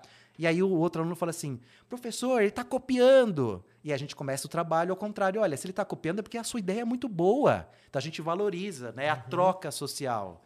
E aí eles, puxa, é verdade, eu não tinha pensado nisso, a minha ideia é boa, então deixa eu te ajudar aqui, deixa eu te contar como que eu fiz. Legal. E aí a gente faz essa troca. Então, esse, Sérgio, é o projeto da Engenhoteca. Então, é, foi assim que começou e começou, claro, é, de um sonho da gente de, de buscar como que a gente trabalha essa educação com metodologias ativas dentro de sala de aula. E, enfim, a gente já impactou mais de 30 mil alunos aí nesse processo, Sérgio. Trabalhando com invenções, com projetos. A gente recentemente também criou um programa curricular porque a gente sabe que esse tipo de recurso, uma aula como essa, Sérgio, exige um especialista para isso, né? Você vê quantos recursos eu mencionei aqui. Isso sem falar, por exemplo, Sérgio, nos alunos de, de anos finais ensino médio, que eles aprendem a manipular, por exemplo, uma corte a laser e montar um robô de verdade, né? Sem ser a utilização de Lego. E aí, para isso, eu preciso de um técnico um professor uhum, especialista. Uhum. Então, a gente cria um programa curricular justamente para ajudar os professores para trazer a educação criativa para dentro de sala de aula, Sérgio. Entendi. Mas aí a engenhoteca ela é um negócio que está dentro de algumas escolas, é isso? Exatamente. Então ah, vocês venderam a ideia Exato. e algumas escolas é, compraram essa ideia de ter esse espaço. Porque é. aí tem que ter um interesse da escola de ter esse espaço, né? Exatamente, de ter o espaço nessa solução que, por exemplo, é extracurricular, mas na, na solução curricular eu não preciso, mas aí o foco é na formação de professores, então, o nosso time vai até a escola, forma todos os professores, faz aquele trabalho de interdisciplinaridade para mostrar como que se conecta, acompanha esse trabalho também pedagógico depois e durante as aulas, né, especialmente no ano de implementação, Sérgio, que é o ano que o professor tem mais dificuldade, né? uhum, né? Uhum. Especialmente ele não está acostumado com isso. Então, esse é o nosso desafio, Sérgio, no dia aí da, da, da engenhoteca. Não, e é um baita do. Não, isso aí que é legal, né? Porque hoje tem que ter, né? Eu falo, falo quase todo dia isso, pessoal, né? Que tipo, programação é um negócio do presente, né? É. Então, o cara que você quer ir, ó, ter um emprego bom, aprenda a programar, cara. Aprenda Exato. e aprenda quando é criança, porque é muito mais fácil para você aprender. É, eu tenho alunos aí que o cara vai lá, faz projetinho, coloca no LinkedIn e hoje ganha uma grana muito boa trabalhando de casa para empresa na Noruega, na Inglaterra e é. aprendendo a programar. Então, pro, pro, é, isso falta na, nas escolas, né? Exato. No tradicional falta isso, né? Exato. E você sabe, Sérgio, uma coisa que você falou, e eu estava lendo isso recentemente lá, que é algum, algum, que tem relação com a Unesco, que são os alunos glocais. Você já ouviu falar disso, Sérgio? Não. É interessante. Glocal, ele vem da junção de global com local. Sim são os estudantes, né, que justamente como você falou, que começam esse trabalho de entender, de, de trabalhar localmente, mas eles estão abertos para o mundo. E aí começam a divulgar os seus trabalhos, os seus projetos, e trabalham em qualquer lugar do planeta, né? Então, é, a gente começa a ter um movimento, inclusive com a Educação 5.0, dos alunos locais. E é isso que as escolas precisam ficar atentas, sabe, Sérgio? Porque ele não vai, ele não vai só mudar a, so, a sociedade que ele vive, ele está mudando o mundo. Porque uhum. a internet hoje não tem barreira, né, Sérgio? A gente está ah, aqui não, batendo um papo certeza. no podcast, ele vai ter impacto nacional ou internacional. Então, isso que é interessante, né? Cada vez mais essa, essa pulverização da informação com conteúdo. Ah, não, isso é mesmo. Porque é uma coisa assim que, que negócio de escola não, não percebeu, talvez. É, é impossível não ter percebido, mas parece que não, né? Porque eu conversei aqui com quem? Foi com, ah, foi com o Cavalini, isso aí. Cavalini, um abraço, é, eu conheço ele, meu amigo. É, então. Que tipo, os empregos estão mudando, né? É verdade. Os empregos estão mudando.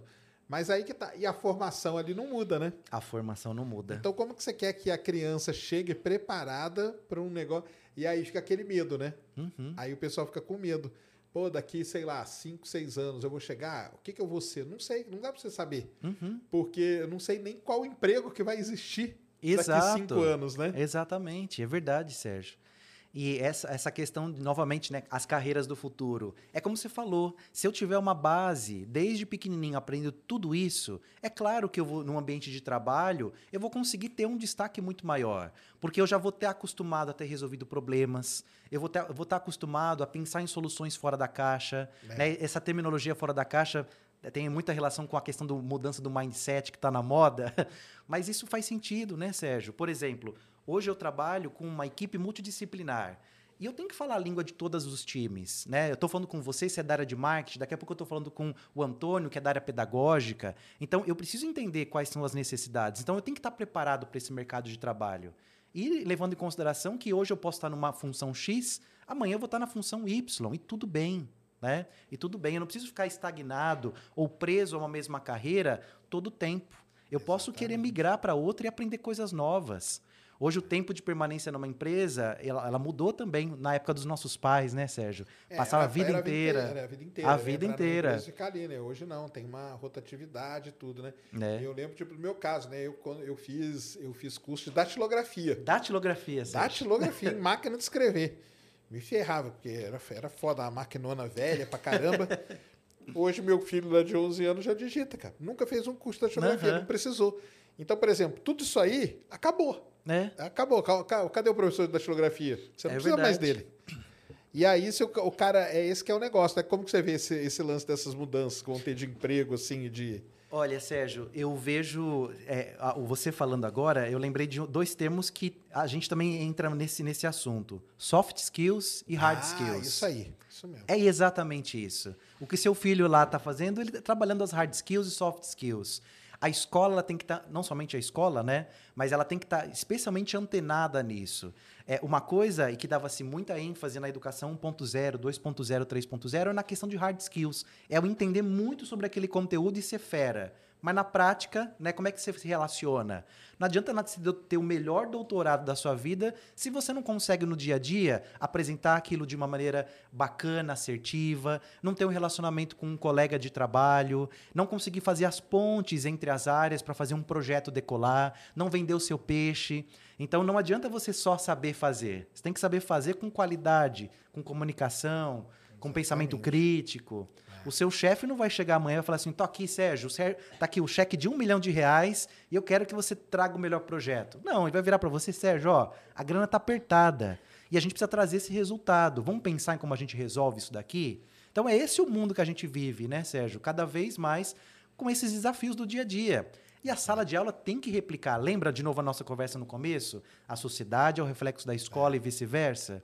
É isso que tem que acontecer, né? Muitas vezes a gente fica estagnado dentro da escola com aquele padrão, aquela caixinha. A gente não sai fora da caixinha. Não, com certeza. Não, mas aí que você falou é. Porque o lance que, que a gente estava falando.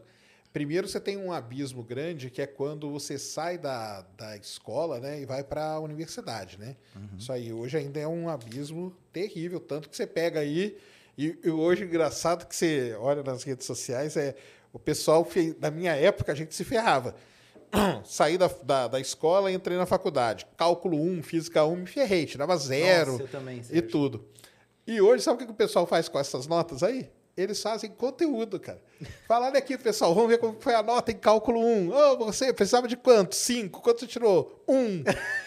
Na minha época, a gente queria se matar. Hoje é tudo diversão, né? É verdade. Mas o lance é esse, né? Que tem esse abismo muito grande. Uhum. Porque, principalmente nos últimos anos ali, que você está interessado só em passar no vestibular, você passa, pronto, e agora, né? Uhum. E aí, por exemplo, laboratório de física.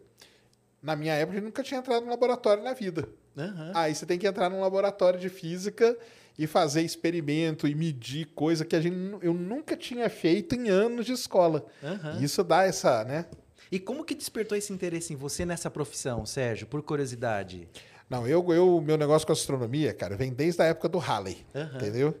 Só que quando eu, eu fui, eu vim aqui para São Paulo para estudar astronomia, não tinha na graduação. Uhum. E aí eu fiz geofísica.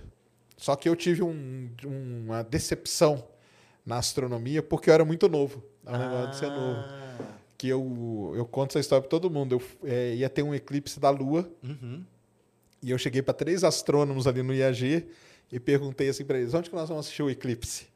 Aí eles olharam para mim e falaram: que eclipse? aí eu falei: cara, tô no lugar errado. Eita, Porque aí eu, na, na minha cabeça, na época, né? Aham. Eu falei: caramba, se o cara é astrônomo e não sabe que nem que vai ter eclipse, cara. Uhum. O que, que é isso, né? Aí é. hoje eu sei, porque o cara estudava evolução de estrela, ele não tinha obrigação nenhuma, Uhum. mas é que a gente é muito novo. Exato. Aí eu me, aí fiquei na parte de geofísica mesmo, trabalhar com petróleo e tudo, tô nessa Uhum. aí até hoje, mas ainda gosto de astronomia, como hobby e tal, sim, né? sim. Mas o então eu, eu tenho essa experiência aí desse, desse dessa decepção, entendeu? Uhum. Por quê? Porque você é muito imaturo quando você entra, ninguém te prepara, entendeu? É. Ah, vai fazer o curso. Ainda mais o meu curso, que é geofísica, cara. Uhum. Era assim: eram 20 pessoas só que entravam, hoje acho que tá até mais. Só que mais da metade nem sabia o que estava fazendo ali, Caramba. entendeu? Nem sabia, caía meio de paraquedas. Aprendia na prática ali Não, depois. caía fora. Eu Caía formou, fora. Formou só eu na minha turma. Mentira, Sérgio. Você foi o único dos moicanos ali? Da minha turma. Hoje já tá melhorzinho, porque aí mudaram, tiveram que mudar também o currículo e tal.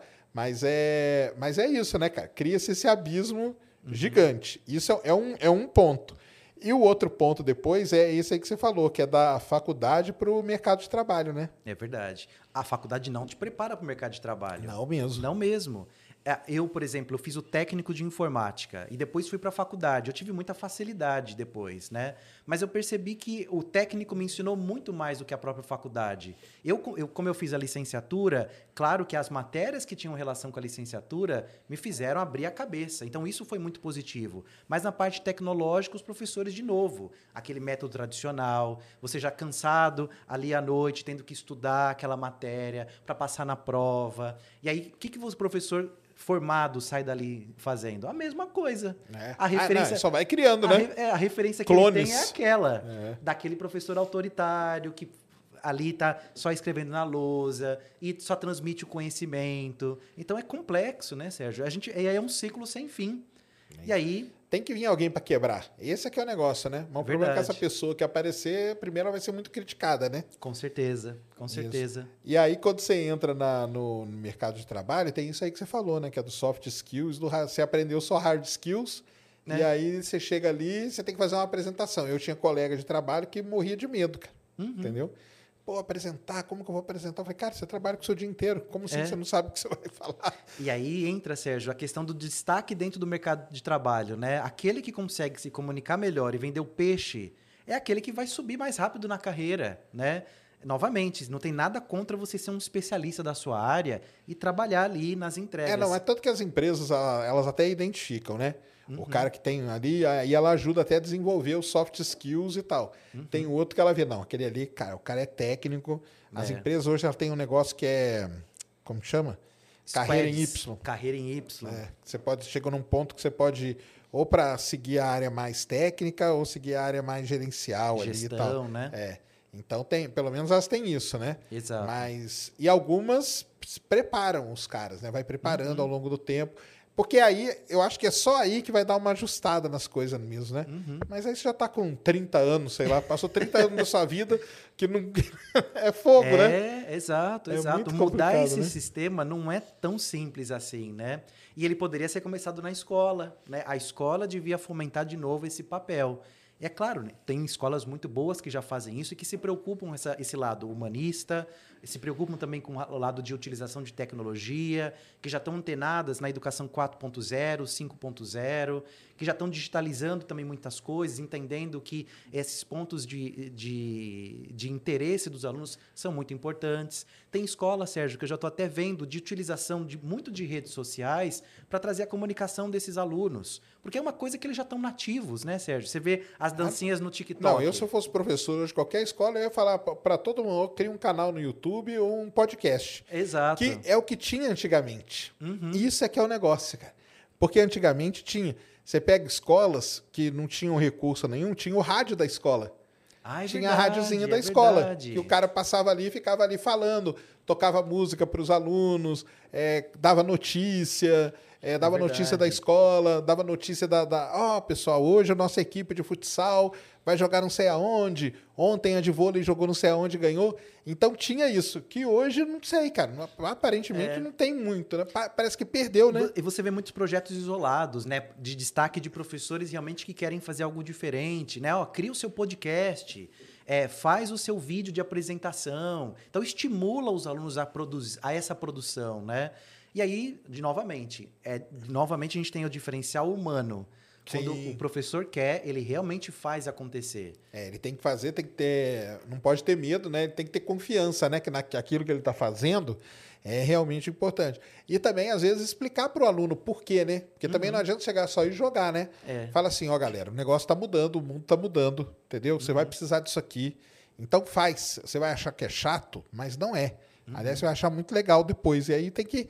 É que tem que ter esse incentivo, né? Tem é muito ter. complicado, E cara. quando o aluno entende o porquê e entende que tem um propósito, ele, ele, ele engaja, ele engaja, Sérgio. Eu tenho oportunidade de conversar e fazer palestras também para muitas escolas e também para muitos alunos de ensino médio falando sobre carreira. E aí conta um pouquinho da minha jornada e fala um pouquinho como que é o mercado de trabalho. E muitas vezes a escola que se preocupa com isso, olha que bacana, Sérgio, de trazer profissionais de, de diversas áreas para conversar com os, os estudantes, já preparar o terreno, não esperar o cara chegar lá no terceiro ano do ensino médio para ter uma oportunidade de conversa, para falar com o mercado de trabalho. Então, isso é muito importante, Sérgio. As escolas têm que se atentar a esse tipo de, de olhar, né? Com certeza. E voltando aí na engenhoteca, ela atua em quais, quais séries?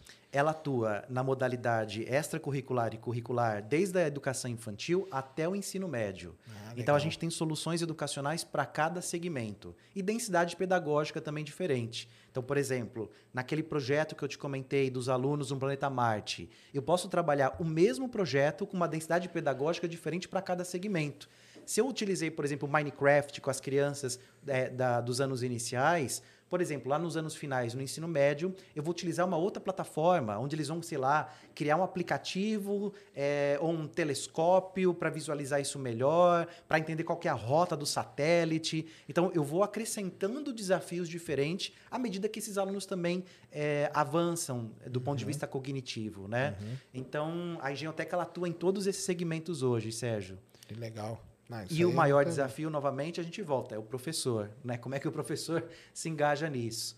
E aí E tem, a- tem encontrado engajamento dos professores? Como que é? Tem, Sérgio, tem sim. Ah, Geralmente as escolas que procuram um trabalho da engenhoteca são escolas já antenadas, que têm um olhar para esse ponto de vista de criatividade, que entendem que isso é importante para uma mudança desse sistema tradicional.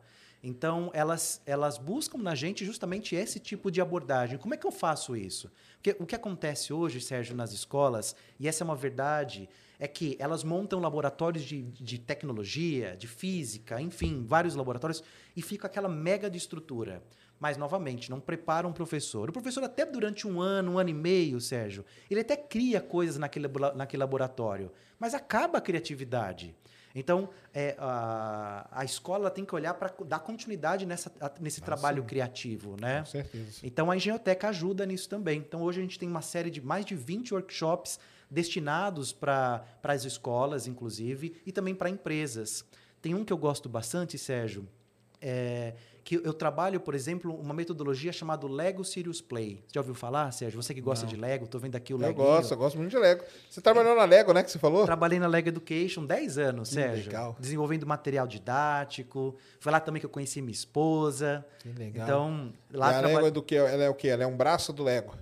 É, hoje, hoje a Lego se divide no ramo que você tem os brinquedos, né, que é a, grande parte do faturamento da Lego, se eu não me engano, 98% do faturamento dela, e cerca de 2% é o braço educacional.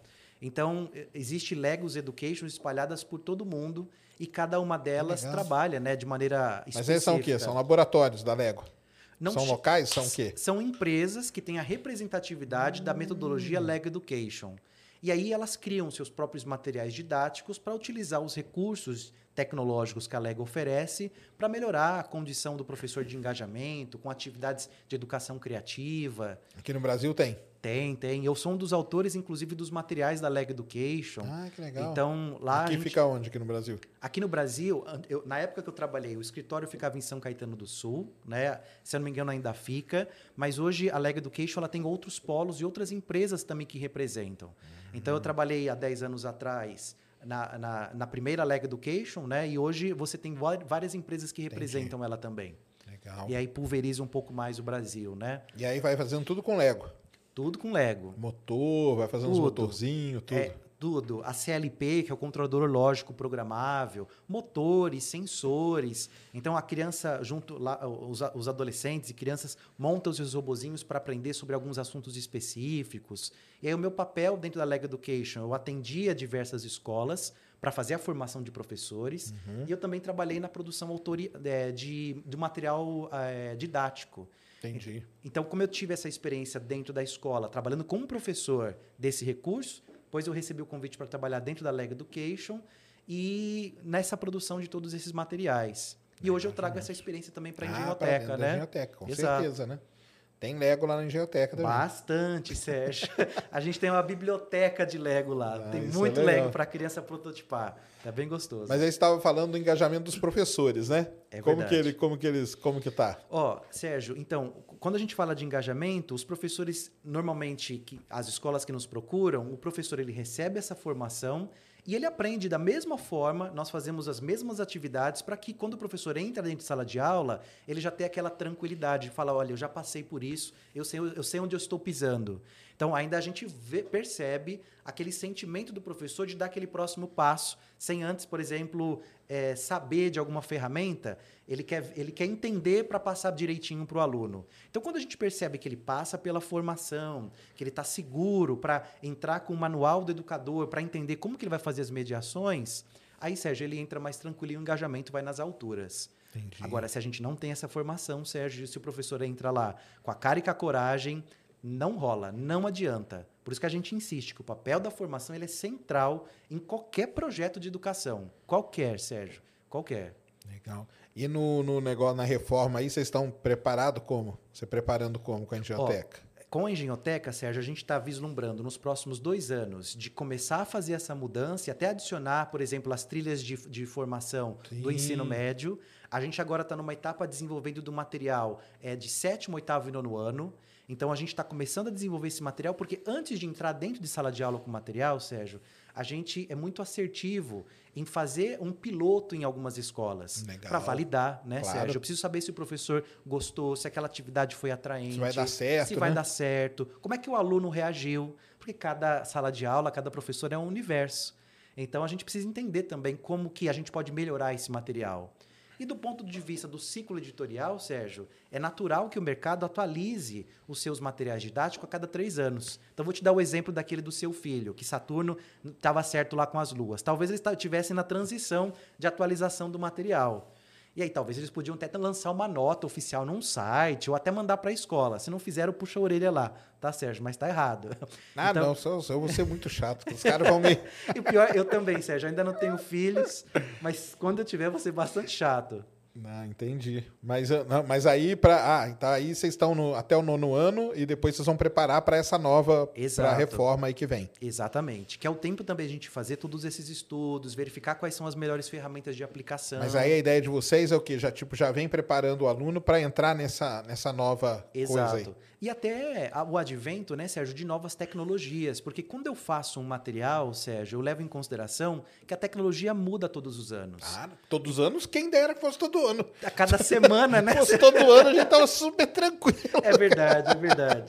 É, a cada seis meses é coisa nova, né? Tudo É novo, é, verdade. não tem jeito. Então a gente tenta desenvolver todos os materiais sem depender de um recurso tecnológico. Entendi. A gente conecta ele, vai plugando.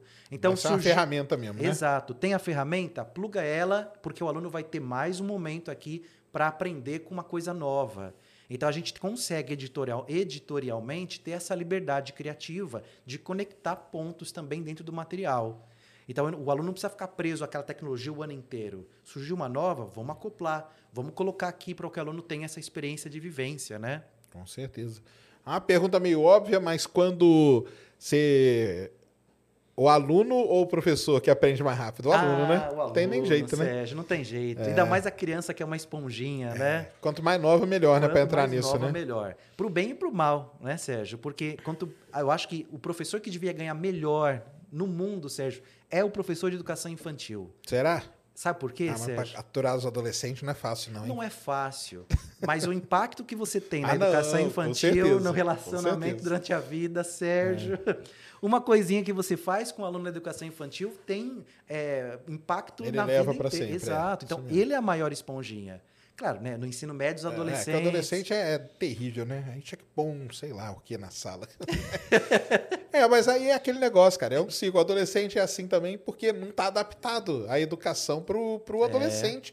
E ainda mais o adolescente de hoje, né? É verdade. É Na- na- verdade. eu, quando era adolescente, já era. Agora, imagino de hoje, que Uhum. né, com tudo isso que está acontecendo e tal, né? É muito complicado, né? Uma, uma outra coisa que também. É A parte leitura, né? A parte leitura também tem sofrido muito, né? É verdade. E aí a gente olha e volta para o PISA, né? Que é esse programa que é uma avaliação é, mundial. O PISA é uma prova, né? É uma prova. Ela é aplicada para alunos de ensino médio de 15 a 16 anos e ela tem três eixos de avaliação: leitura, matemática e ciência. E infelizmente, Sérgio, o Brasil vem ocupando, é uma prova que é aplicada em média a cada três anos. A última vez, acho que foi em 2021. E o Brasil, infelizmente, num ranking de acho que de 76 ou 78 países, ele está sempre nas últimas colocações. Então, é uma pena, né, Sérgio? A gente, claro, percebe um avanço em algumas áreas, mas ainda a gente percebe que precisa existir um estímulo do professor também de incentivar os alunos à leitura. E a gente vem com o advento também da internet, né, Sérgio? Cada vez mais a gente tem os vídeos que ninguém mais quer ficar vendo o vídeo longo. A gente quer aquele vídeo rápido de TikTok, o conteúdo É, rápido. É um problema também. Isso aí, E aí, imagina o impacto disso na, na questão de neurociência também para esses adolescentes, né, Sérgio? Ficar numa prova, por exemplo, de um vestibular, quatro horas, se dedicando lá à leitura, à escrita. Não- eles não têm mais paciência, né, Sérgio? Por isso que, de novo, o Ah, ensino não precisa tem. mudar. é, Não, precisa, né? E aí o pessoal vai me matar. Mas, por exemplo, o cara vai dar hoje um tipo um Dom Casmurro pro, pro adolescente ler, cara. Você tá, de- tá louco, cara. Ele vai É, procurar o resumo no YouTube, é, no. TikTok. Eu já, eu já procurei. Eu na minha também. época, eu já procurei o resumo. Nem É é- verdade. Na minha época tinha um livro que era o livro de Aham. resumos. Eu li aquilo lá, cara. que Eu já, eu já não aguentava. Imagina o- a galera hoje. É verdade, Sérgio, é um- verdade. Machado de Assis da vida. Nossa Senhora. Nossa. Vai ser dureza, não vão, não vai conseguir. Mas é porque, assim, tem que ler, né? Tem que ler. Uhum. Só que teria que ser uma lei. Tem muita coisa para mudar, esse que é o problema, né, cara? É muito complicado, né? É quem sabe, né, Sérgio? Claro, tem que pensar nisso melhor. Mas por que não gamificar esse processo? Ah, então, gamificação, Né? né? Que a gente tava até conversando antes, né? O que, que você acha da gamificação? Acho fantástica. É. Mas aí, Sérgio, quando a gente fala um pouco nisso, é um assunto também polêmico na área de educação. Porque o professor. Professor não, né? Explica pro pessoal o que, que é, para quem nunca ouviu esse termo aí, Uhum. o que, que é gamificação? Gamificação é uma estratégia de utilização de recursos que tem em jogos no ambiente de sala de aula. As pessoas confundem a gamificação com a utilização de jogos na sala de É, aula. não é jogo, não, não, é viu, galera? jogo. É Exato. assim, ó, você foi lá e respondeu tal coisa, aí você ganha alguma coisinha, uma estrelinha, uma moedinha Uhum. ou alguma coisa. Você vai acumulando pontos, tipo, né? Você Isso. pega a sistemática de um jogo e aplica ele numa sala de aula. O pessoal às vezes tem essa, essa, esse conceito errado mesmo. Acho que é Exato. colocar jogo na sala. Não é, tá? É aplicar o, o- a sistemática de um jogo, né? Sistemática, Exato. E aí, Sérgio, é, o professor não precisa utilizar a gamificação todo o tempo, tá, Sérgio? Porque, claro, a gamificação ela engaja, ela engaja, ela é bacana, mas, novamente, cada sala de aula, cada aluno é diferente. Então, talvez, Sérgio, você vai aprender melhor com a gamificação. O Antônio ou o Christian vão aprender melhor é, lendo. Então, o outro vai aprender melhor ouvindo. Então, cada um de nós tem um caminho melhor de aprendizagem. A gamificação é um desses processos. E ela, claro, ela traz o engajamento, ela ajuda os estudantes a aprender melhor, mas o professor ele pode mudar essa metodologia ou abordagem que ele vai utilizar na sala de aula a cada aula, ou a cada mês, ou a cada projeto. igual você mencionou, né? Pode trocar por moedinhas. Então, esse é um recurso do game. Ele tem uma meta, um objetivo bem claro. Aí vamos fazer uma relação agora com o jogo. Na época lá do Pac-Man ou do Super Mario. O Super Mario tinha que andar até o final da fase para salvar a princesa, chegar lá no castelo. Então, a gente pega uma mecânica de meta, incorpora também essa mecânica no ambiente de sala de aula, para que o aluno entenda o significado, a intencionalidade, ter reciprocidade, poder se engajar.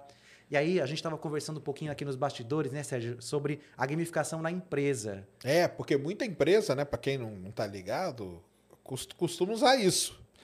Eu tenho meio, sei lá, porque eu acho que é um jeito do cara, tipo, falar assim, olha aí, ó, trabalha mais que você vai ganhar uma moedinha aqui, que não vai valer de nada, mas você vai ganhar. E aquilo ali dá um, dá um negócio pra pessoa, né? Fala, caramba, é aquilo que você falou, né? Você chega e fala assim, galera, o desafio hoje é preencher o, o seu quadro de horas aí no tempo correto. O que, que vocês acham desse desafio? Vamos lá, vamos fazer? Valendo! Aí o pessoal, o que, que você ganhou no final? Ganha nada, você fez o que o seu chefe queria. Simples, só isso que você, que você Pois fez, é. entendeu?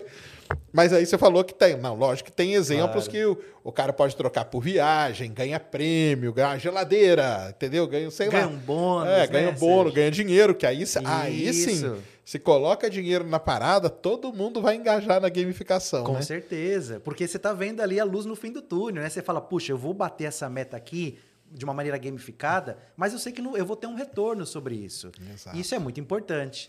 E aí a gente estava falando, né, Sérgio, um pouquinho dessa relação de gamificação com os ambientes que as empresas colocam, né? Com pe- pebolim, com não sei É, o quê. exatamente. Porque aí é outra coisa, né? Uhum. É, que as empresas, aí o pessoal sabe, né? Que no- começou a fazer assim, venha trabalhar aqui, né? Aqui você tem um puff colorido. Olha, olha que vantagem. Você não precisa ir embora, cara. Você pode comer a sua Traz a pizza sua aqui. cama. Você pode dormir no trabalho. Você já viu que coisa maravilhosa você não pegar trânsito? E, e pior que tem gente que acha que é bom mesmo, cara. Pois é. E isso, de certa maneira, é, atrai talentos, né? No, sen- Nesse Atrai. sentido que a empresa é descolada. Exatamente. Mas, Mas- quando você vê, é um é. jeito de- do cara ficar ali trabalhando. Eu dou 15, sei lá quantas horas. Eu dou o exemplo do, do BlackBerry. Hum, Na época, antes do, do smartphone, tinha um aparelhinho que chamava BlackBerry. uhum. Quando surgiu aquilo ali, os caras, caramba, cara, agora eu posso ver e-mail em qualquer lugar. Aí o cara tá lá no banheiro e o chefe dele manda um e-mail. E ele, olha que maravilha. E eu olhava e falava, cara, você acha realmente uma maravilha, cara?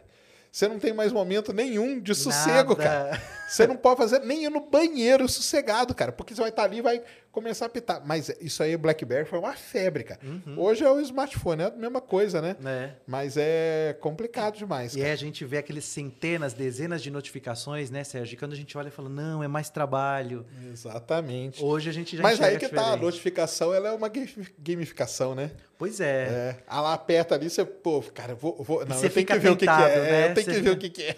Que é o FOMO, né, Sérgio? Já ouviu falar do FOMO? Sim. É o Fear of Missing Out. Isso, isso mesmo. né? Então é. você fica ali. Ah, alguém me mandou. O que está acontecendo na rede social? É, isso é complicado demais. Que a gente estava até falando também do metaverso, né, Sérgio? Ah, vamos, vamos chegar no Porque metaverso. tem o FOMO, tem metaverso ali também envolvido. Mas na gamificação na, na sala de aula, a gamificação faz parte dessa 5.0 que você falou? É, Ou não? Na realidade, ela faz parte. Começou uma... quando? Ela começa na educação 4.0, Ah, tá. quando a gente começa a, inclu- a inclusão das metodologias ativas. Então, o que é a metodologia ativa, Sérgio? A gente vê a criança na nos anos anteriores, na educação 3.0, 2 e 1, de maneira passiva, ouvindo o professor e quietinha. A partir do 3.0, o professor começa a entender que o aluno precisa participar para aprender melhor. Né? A gente tem diversos estudos aí de Piaget, Vygotsky, Papert, Mitchell, Resnick, vários autores que olham para essa, essa parte teórica e, e dizem né, que quanto mais o aluno interage, envolve todos os sentidos, melhor ele aprende. E quando ele interage e ele explica aquilo que ele aprendeu, ele retém melhor a informação. Aí é o Feynman. Aí é o grande Feynman que falava. Exato. A única maneira de você aprender é você ensinar a outra pessoa. Que Exatamente. aí você aprende. Isso aí foi a técnica que ele criou, esse cara criou. É fantástico. E aí a gamificação ela vem numa educação 4.0, onde você trabalha uma, metodolo- uma metodologia ativa, onde o aluno realmente vai se engajar e ela é um recurso. Como a tecnologia, por exemplo, esse exemplo que eu dei da robótica ou da cultura maker, ela não é o fim, tá, Sérgio? Ela é um meio. O aluno vai ter aquilo como experiência para aprender alguma coisa, para desenvolver hard skills, soft skills. Então, tudo isso daqui, a partir da educação 4.0, é que começa a surgir de maneira mais efetiva. Entendi. E olha, nem faz muito tempo, viu, Sérgio? A educação 5.0 começou agora a ser discutida. E ela veio, ela, ela foi muito. Essa divisão como que é? 1.0 é de que, de que época? Ó, você tem da primeira revolução industrial. Então, essa a educação 5 1.0 e até a 5.0, ela realmente acompanha as revoluções industriais. Então, lá na educação 1.0, por exemplo, a sociedade precisava ser treinada para poder atender a mão de obra do, do mercado de para- trabalho. Apertar parafuso. Exato. Então, por isso que o sistema era super tradicional. Cara, você vai ter que entender Tem que que, um apertar parafuso desse jeito vai agi- agilizar lá quando você estiver na fábrica. E hoje a gente percebeu. Por que, que a educação 5.0 surge? O advento da pandemia acelerou muito esse processo, a digitalização, os recursos escassos, a questão econômica no planeta, que também é um problema. Então, tudo isso colaborou para que a educação 5.0 É, Hoje a, surgisse. pe- a pessoa tem mais que pensar, né? É, Antes ela não precisava pensar, né? Exato. Vem lá o parafuso, dá três voltas e passa. Vem outro, três voltas e passa. E tem Exato. até o filme do Charles Chaplin, né? Que ele vai para casa fazendo assim, né? É, por causa verdade. disso, né? É verdade. Hoje não, né? Hoje a pessoa tem que parar, pensar e tal. Essa é uma grande mudança aí na- no mercado e tudo, né? Exato. E você sempre é, é, vai olhar para esse mercado de trabalho e, claro, quanto mais estratégico você for, melhor é para a empresa. Né? Tem que ter sempre alguém, Sérgio, por ali de trás dos bastidores, pensando, articulando. É a diferença entre jogar dama e jogar xadrez. Eu preciso de gente na empresa que jogue dama e que consiga agilidade ali para resolver o dia a dia, mas eu preciso de alguém que pare e, te- e pense no xadrez. Quantos passos à frente você tem que estar? Porque a concorrência é absurda, né, Sérgio? O mercado de trabalho é, ele, Exige, ele é né? inovado pela concorrência. Com então é certeza. necessária também. É, muito complicado. Na, na sua visão, assim, você acha que existe alguma esperança de no Brasil a gente mudar alguma coisa com isso? Você vai falar que sim, porque você está com a engenhoteca aí que. Exato. E- mas eu tenho um pensamento muito positivo sobre Você o futuro. tem? Você tem oti- Sérgio. você é otimista? Eu sou muito otimista. Pô, que ótimo. Eu sou pessimista pra caramba. A minha esposa é a realista, Sérgio. Então, no meu bate-papo com a minha esposa, ela sempre, não, Jeff, olha, olha pra cá. Então, ela é a realista. Eu sou o otimista e o sonhador, Sérgio. Então, eu sempre vou dizer pra você, Sérgio, tem chance, vamos nessa. Ou quando eu converso, a gente tem um desafio. Não, gente, vamos pensar, dá isso daqui dá certo. O pessoal até no, no- trabalho brinca que eu sou Cuiabá 40 graus. Porque quando eu chego, eu falei, ó, gente, tem essa ideia, tem essa, tem essa, tem essa. Entendi. Vamos nessa, que sempre tem uma solução. Eu acredito que existe esperança, viu, Sérgio? Pode ser que ela demore um pouco mais, pode ser que na nossa geração a gente não veja, mas eu acredito no futuro, acredito na melhoria. É, eu acredito que olhando essas crianças que também eu- a gente está vivenciando dentro da engenhoteca, É, isso que, porque você tem isso que é legal, porque você tem esse eu tô contato, perto, né? né? É, eu tô isso aí. vendo no dia a dia. Então a gente vê que é, é, existe a esperança e tá ali. E que bacana que elas estão tendo essa oportunidade. E que as famílias também estão apostando nisso, Uhum. né, Sérgio? É, então isso faz sentido. Então, se a gente começa a perceber que desde pequenininho eles já estão sendo incentivados para resolver problemas, então, poxa, é acreditar no futuro que vai dar certo. Uma hora É plantar sementinha, né, Sérgio? Não é. É de pouquinho fazer, em Tem que fazer pouquinho. o trabalho mesmo. Porque o sonho é o dia que for o contrário, né? Tipo, o que você faz na engenhoteca Uhum. ser a grade curricular e o resto Exato. ser a parte. Ah, cara, agora você quer lá, vai lá aprender aquelas negócios lá que, entendeu? Uma, o, a, a grade mesmo. É o tal do STEM, né, cara? Do STEAM, no caso, né? Exato. Que vários países já usam, né? Vários, né? Sim, sim. Tipo, o Japão é um tipo pioneiro nisso, né? Maravilhoso. E olha, Sérgio, eu tive a oportunidade, a 2018, se eu não me engano, é, dar um pulo no MIT em Harvard, para ver Ah, como que que, os caras faziam isso lá. E, Sérgio, eu confesso para você, assim, o que eu vou falar agora parece meio estranho, mas eu tive uma pequena decepção. Ah, é? Porque eu esperava chegar lá e ver uma coisa completamente diferente do que nós fazíamos, por exemplo, um trabalho aqui no Brasil com cultura maker. E eu percebi que não, viu, Sérgio? Os mesmos recursos que as pessoas têm lá, ou que os professores de Harvard, do MIT têm, nós também aplicávamos aqui com a mesma visão. Claro, fiquei triste no sentido de, puxa, eu esperava encontrar algo totalmente diferente, né, pelo desejo da novidade. Mas fiquei muito feliz, falei, puxa, estamos no caminho Quer certo. dizer que nós estamos É isso, pa- né? ali, né? Pareado. Mas o, o Japão falam que é um, alguns passos na frente nisso, né? É, e assim, Sérgio, eu tenho colegas que moram no Japão, aliás, no Japão e na China, e eles mencionam de fato que eles estão anos-luz no ponto de vista de educação. Mas sabe por que, Sérgio, isso acontece? Inclusive, o Canadá é um destaque muito grande nisso. É, eles atribuem esse desenvolvimento educacional e esses estudantes estarem com essa mentalidade lá anos-luz, porque existe uma relação de troca cultural. Agora, por exemplo, no Canadá, a gente está vendo uma, uma grande migração para o Canadá, né? E a gente e eles atrelaram essa questão de desenvolvimento educacional essa mistura cultural que, que faz com que essas pessoas se conectem com culturas diferentes, com pensamentos Vamos diferentes. aproveitar o que esse pessoal está trazendo de bom aí, Exato. né? Exato. E colocar aqui no nosso na Fora nossa os parte. recursos tecnológicos, né, eh, Sérgio? Por exemplo, no Japão ou na China, é, essa questão de uso de inteligência artificial, ela tá anos luz. Muito. Tá Eu doido. vi, Sérgio, eu fiquei até impressionado e eu confesso para você que eu falei, puxa, eu tenho receio disso, mas eu gosto. que é mais ou menos o seguinte: eu vi uma reportagem da BBC que mostrava um experimento com algumas escolas com um recurso como se fosse uma tiara, Sérgio. Depois acho que dá para pesquisar colocando China, tiara, educação. Opa, pesquisa aí para nós, Pesquisa, o, o, é. o Christian. China, Tiara, Educação. Ou Inteligência Artificial, China, Educação. E as crianças, então, colocavam uma tiara, Sérgio, e os professores, eles tinham em tempo real, num tablet deles ali, qual é o foco de atenção dos alunos, para onde eles estavam olhando, o quanto eles estavam focados na atividade, como eles estavam debruçados, quem conseguia resolver, até a respiração, Sérgio. Então, se a criança respirava, ela tinha o batimento cardíaco dela, e ele sentia, o professor chegava até a criança e falava assim: está acontecendo alguma coisa? Tem algum problema? Eu posso te ajudar?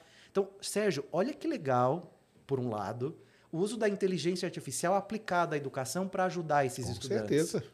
E, por outro lado, aí tem a preocupação né, da, da questão que a gente está vivenciando agora no Brasil da LGPD. Dessa questão de como que vão utilizar esses dados, que são sensores, ah, né? sim, com certeza. Então- não, vão utilizar para ferrar todo mundo, isso aí é lógico. Mas se ferrar um pessoal que já está estudando, tá, ó- Se tá for pra ótimo. ajudar, é, ué. né, Sérgio? Ferrado nós vamos estar do- de todo jeito. Exato. Mas o, mas o melhor do chinesinho, você já viu? O chinesinho que aprende assim, ó, Não, como é que fazendo é, assim Sérgio? com o livro. Ah! Já na- viu? Não, não sei, mas eu já ouvi essa expressão. Que ele né? abre o livro assim e fica fazendo só assim, ó. É, é legal pra caramba. Já viu isso aí? Já viu? Ah, é legal sim, demais. É verdade. Né? É, um chinesinho pequenininho que ele fica fazendo assim. Aí ele vira a página e faz assim, ó. Pra, pra matéria toda Pra matéria na entrar, cabeça. né? Quem sabe por essa tiara já entra, Aí, ó. né? ó? Tá é vendo? Wi-Fi. Achou aí? né? O imagens? Talvez no YouTube você encontre. É, uma, é a da BBC, Christian.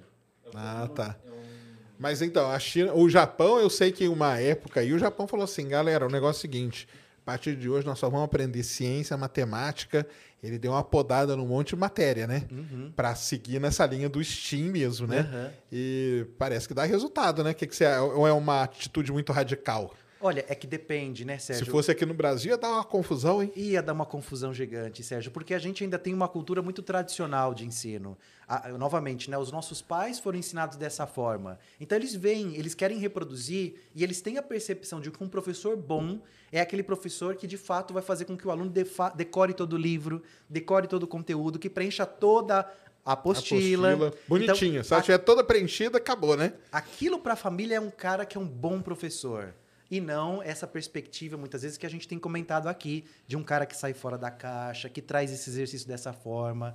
Então, é é uma questão cultural, né, Sérgio? Então, Se Aqui alguém ter aparece e fala que o polêmica. Japão falou que ah, ia ser cancelado, não, acabou, galera. O negócio aqui agora vai ser o seguinte: matemática, ciência, física, química e biologia. O resto, esquece. Foi isso que o Japão fez. Por isso que o Japão é o Japão, né? Então é, é fogo, né? é verdade. E a China também, né? Que o pessoal critica muito a China, né? Uhum. Mas nessa parte aí os chineses são foda, né? É, e eles estão, é, se eu não me engano, na posição do PISA, Sérgio, primeiro, terceiro e quinto lugar. Então, os caras são um fenômeno. Tá né? vendo, pessoal? Eu falo pra você. Eu, fa- eu falo no meu canal que é o seguinte, cara. Que a democracia deu tudo errado, entendeu? Esse negócio que todo mundo pode falar e que não tem que ficar trocando de gente. Na China, cara, o cara pensa a longo prazo, por isso que os caras estão na Lua, estão em Marte, É. os foguetes dele estão aí, entendeu? É brincadeira, viu, pessoal? Mas é, mas é que tem esse lado, né? Tem, Exato. tem esse lado. E esse pensamento de longo prazo que eles têm, Uhum, é. É um negócio muito. E aí eles têm um investimento pesado nisso, porque eles sabem que o Exato. futuro tá ali. Tá ali no menininho que tá assim, ó. Né? Exato. E assim, Sérgio, se você for olhar historicamente também a questão da China, a gente tem, tem aquela visão da China do início da- dos anos 80. É. Ah, sabe que tem? Eu conheço um cara que trabalhou lá, Aham. que ele fala: ah, cara, o pessoal fala tudo errado da China. É. isso aí que você falou. A China não é isso aí. Entendeu? Então, esse aqui. Deixa eu ver, Christian. Dá o play, Christian. É que eu não- eu- a miopia aqui tá grande. China lidera o ranking. Na- Se eu não me engano, deve ser o terceiro vídeo, o Christian. Como é a educação na China? É um de educação e tecnologia.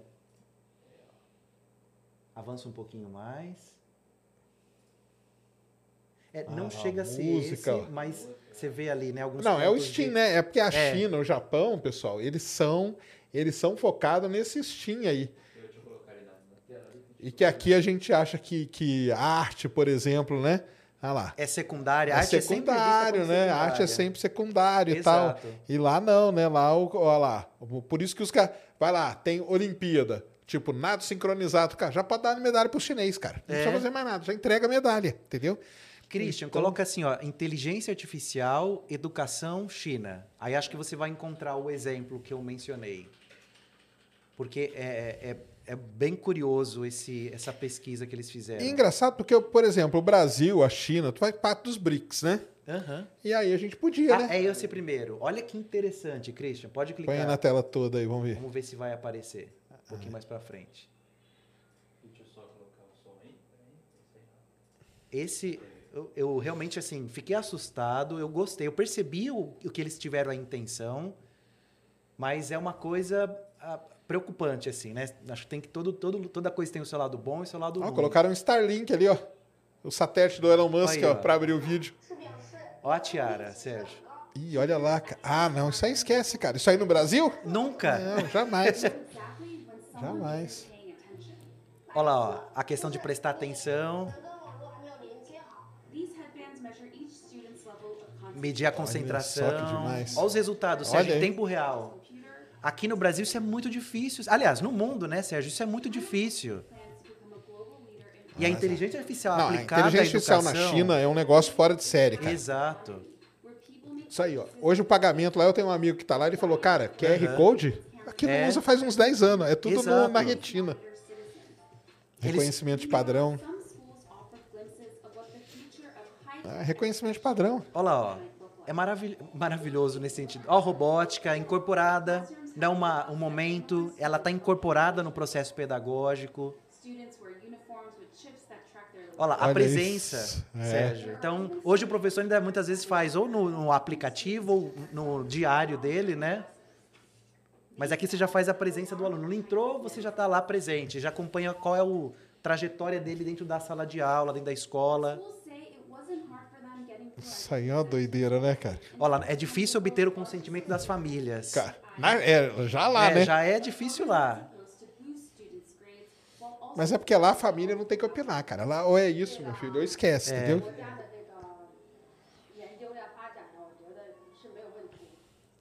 Olha só que demais, cara. Bilhões de dólares, ó. Exatamente. Olha isso, cara. É demais, né, cara? Aí metaverso preso não é nada, né, Sérgio? Porque, ó, Pô eu a já vivo, em, tecnologia eu já vivo em outro universo, cara. já é outro universo. Nossa, o pessoal deve estar me xingando de comunista aí, daí pra baixo, né? Daí pra baixo. Já tem cancelamento, Sérgio. Já tem cancelamento. Sérgio defende a China. Cara, mas olha lá, ó, é outro, é, é outro nível, cara. Ó,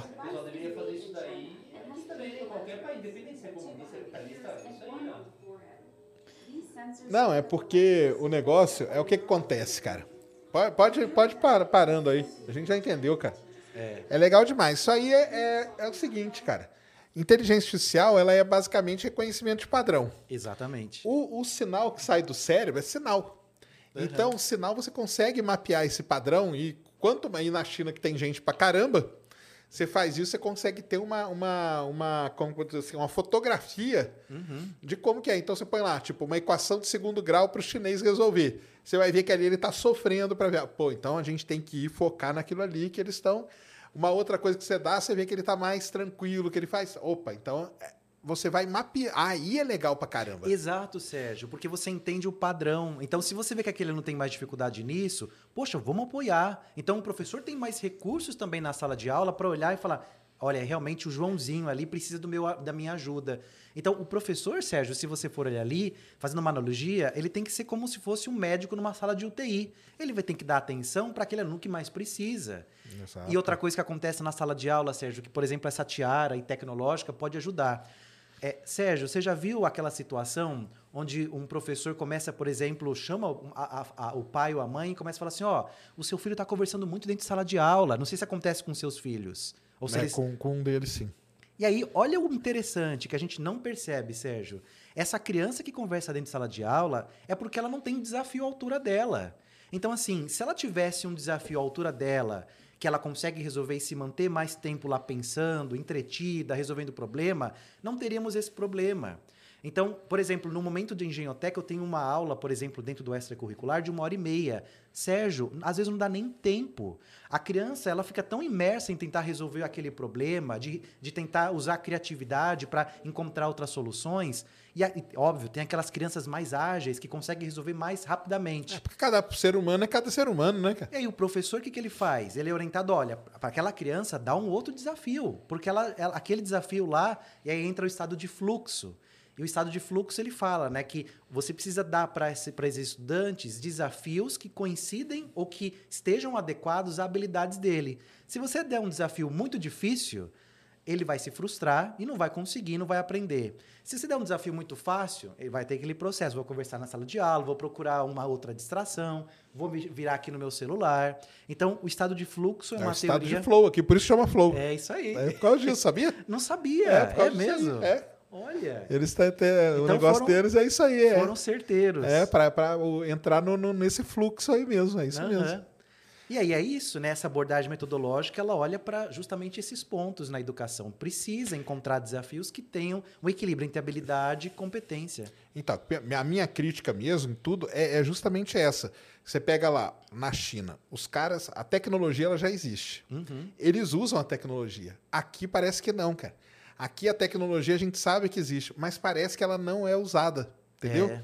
E aí, aquilo lá, voltando lá no comecinho, quando eu falei pra você, a gente teve a chance. Uhum. Só que aí passou e parece que a gente voltou a tudo como era antes. Como se nada tivesse acontecido, entendeu? Você acha que é porque o professor, a escola se acomodou? Sérgio? Eu Qual que é acho que visão? Uhum. sim, cara. Eu acho que é. Eu, eu acho que é isso aí que você falou também, porque mudar vai dar trabalho, cara. É. Entendeu? Vai ter que pensar e tudo. Pô, pô, eu já tive discussões assim, cara, terrível com a minha, com a minha esposa e tudo por conta disso, entendeu? Uhum. Porque o diretor da escola, ele tem que, tinha que chegar e falar assim: infelizmente, fulano, cicrano, beltrano, vocês não se adaptaram, cara.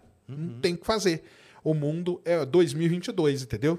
Educação é outro 5.0. 5.0, é outro papo, entendeu? Então, não, vou, vou dar uma chance para você. Porque senão tem que manter aquele professor lá, sei lá por quê, porque é tradicional da escola e tal. Mas aí é fogo, né, cara? É Uhum. Exato, complicado você demais, né? compromete a educação dos alunos, né? É E aí você vê o mundo, você fala assim, pô, mas tá tudo. Pa... Cara, não tá, porque tudo aquilo ali que os caras mostraram ali existe. Tá aí. Tá aí. Tá aí. Não é nada que, ah, não, os caras criaram. Não, tá tudo aí, cara. Uhum. Internet tem, sensor, câmera tem, entendeu? Agora, quando precisou colocar sensor no aeroporto para medir a temperatura, não tava lá o sensor? Então, quer dizer, o Exato. sensor existe. As câmeras existem. Aí, é igual eu tava falando ali, foi uma grande parceria de grandes empresas de tecnologia chinesa Uhum. com escolas e com todo mundo. Aí você vê que tá todo mundo É, andando para frente. exato. E se você faz isso, vai ter um apoio massivo, cara, da população. Eu acho que teria.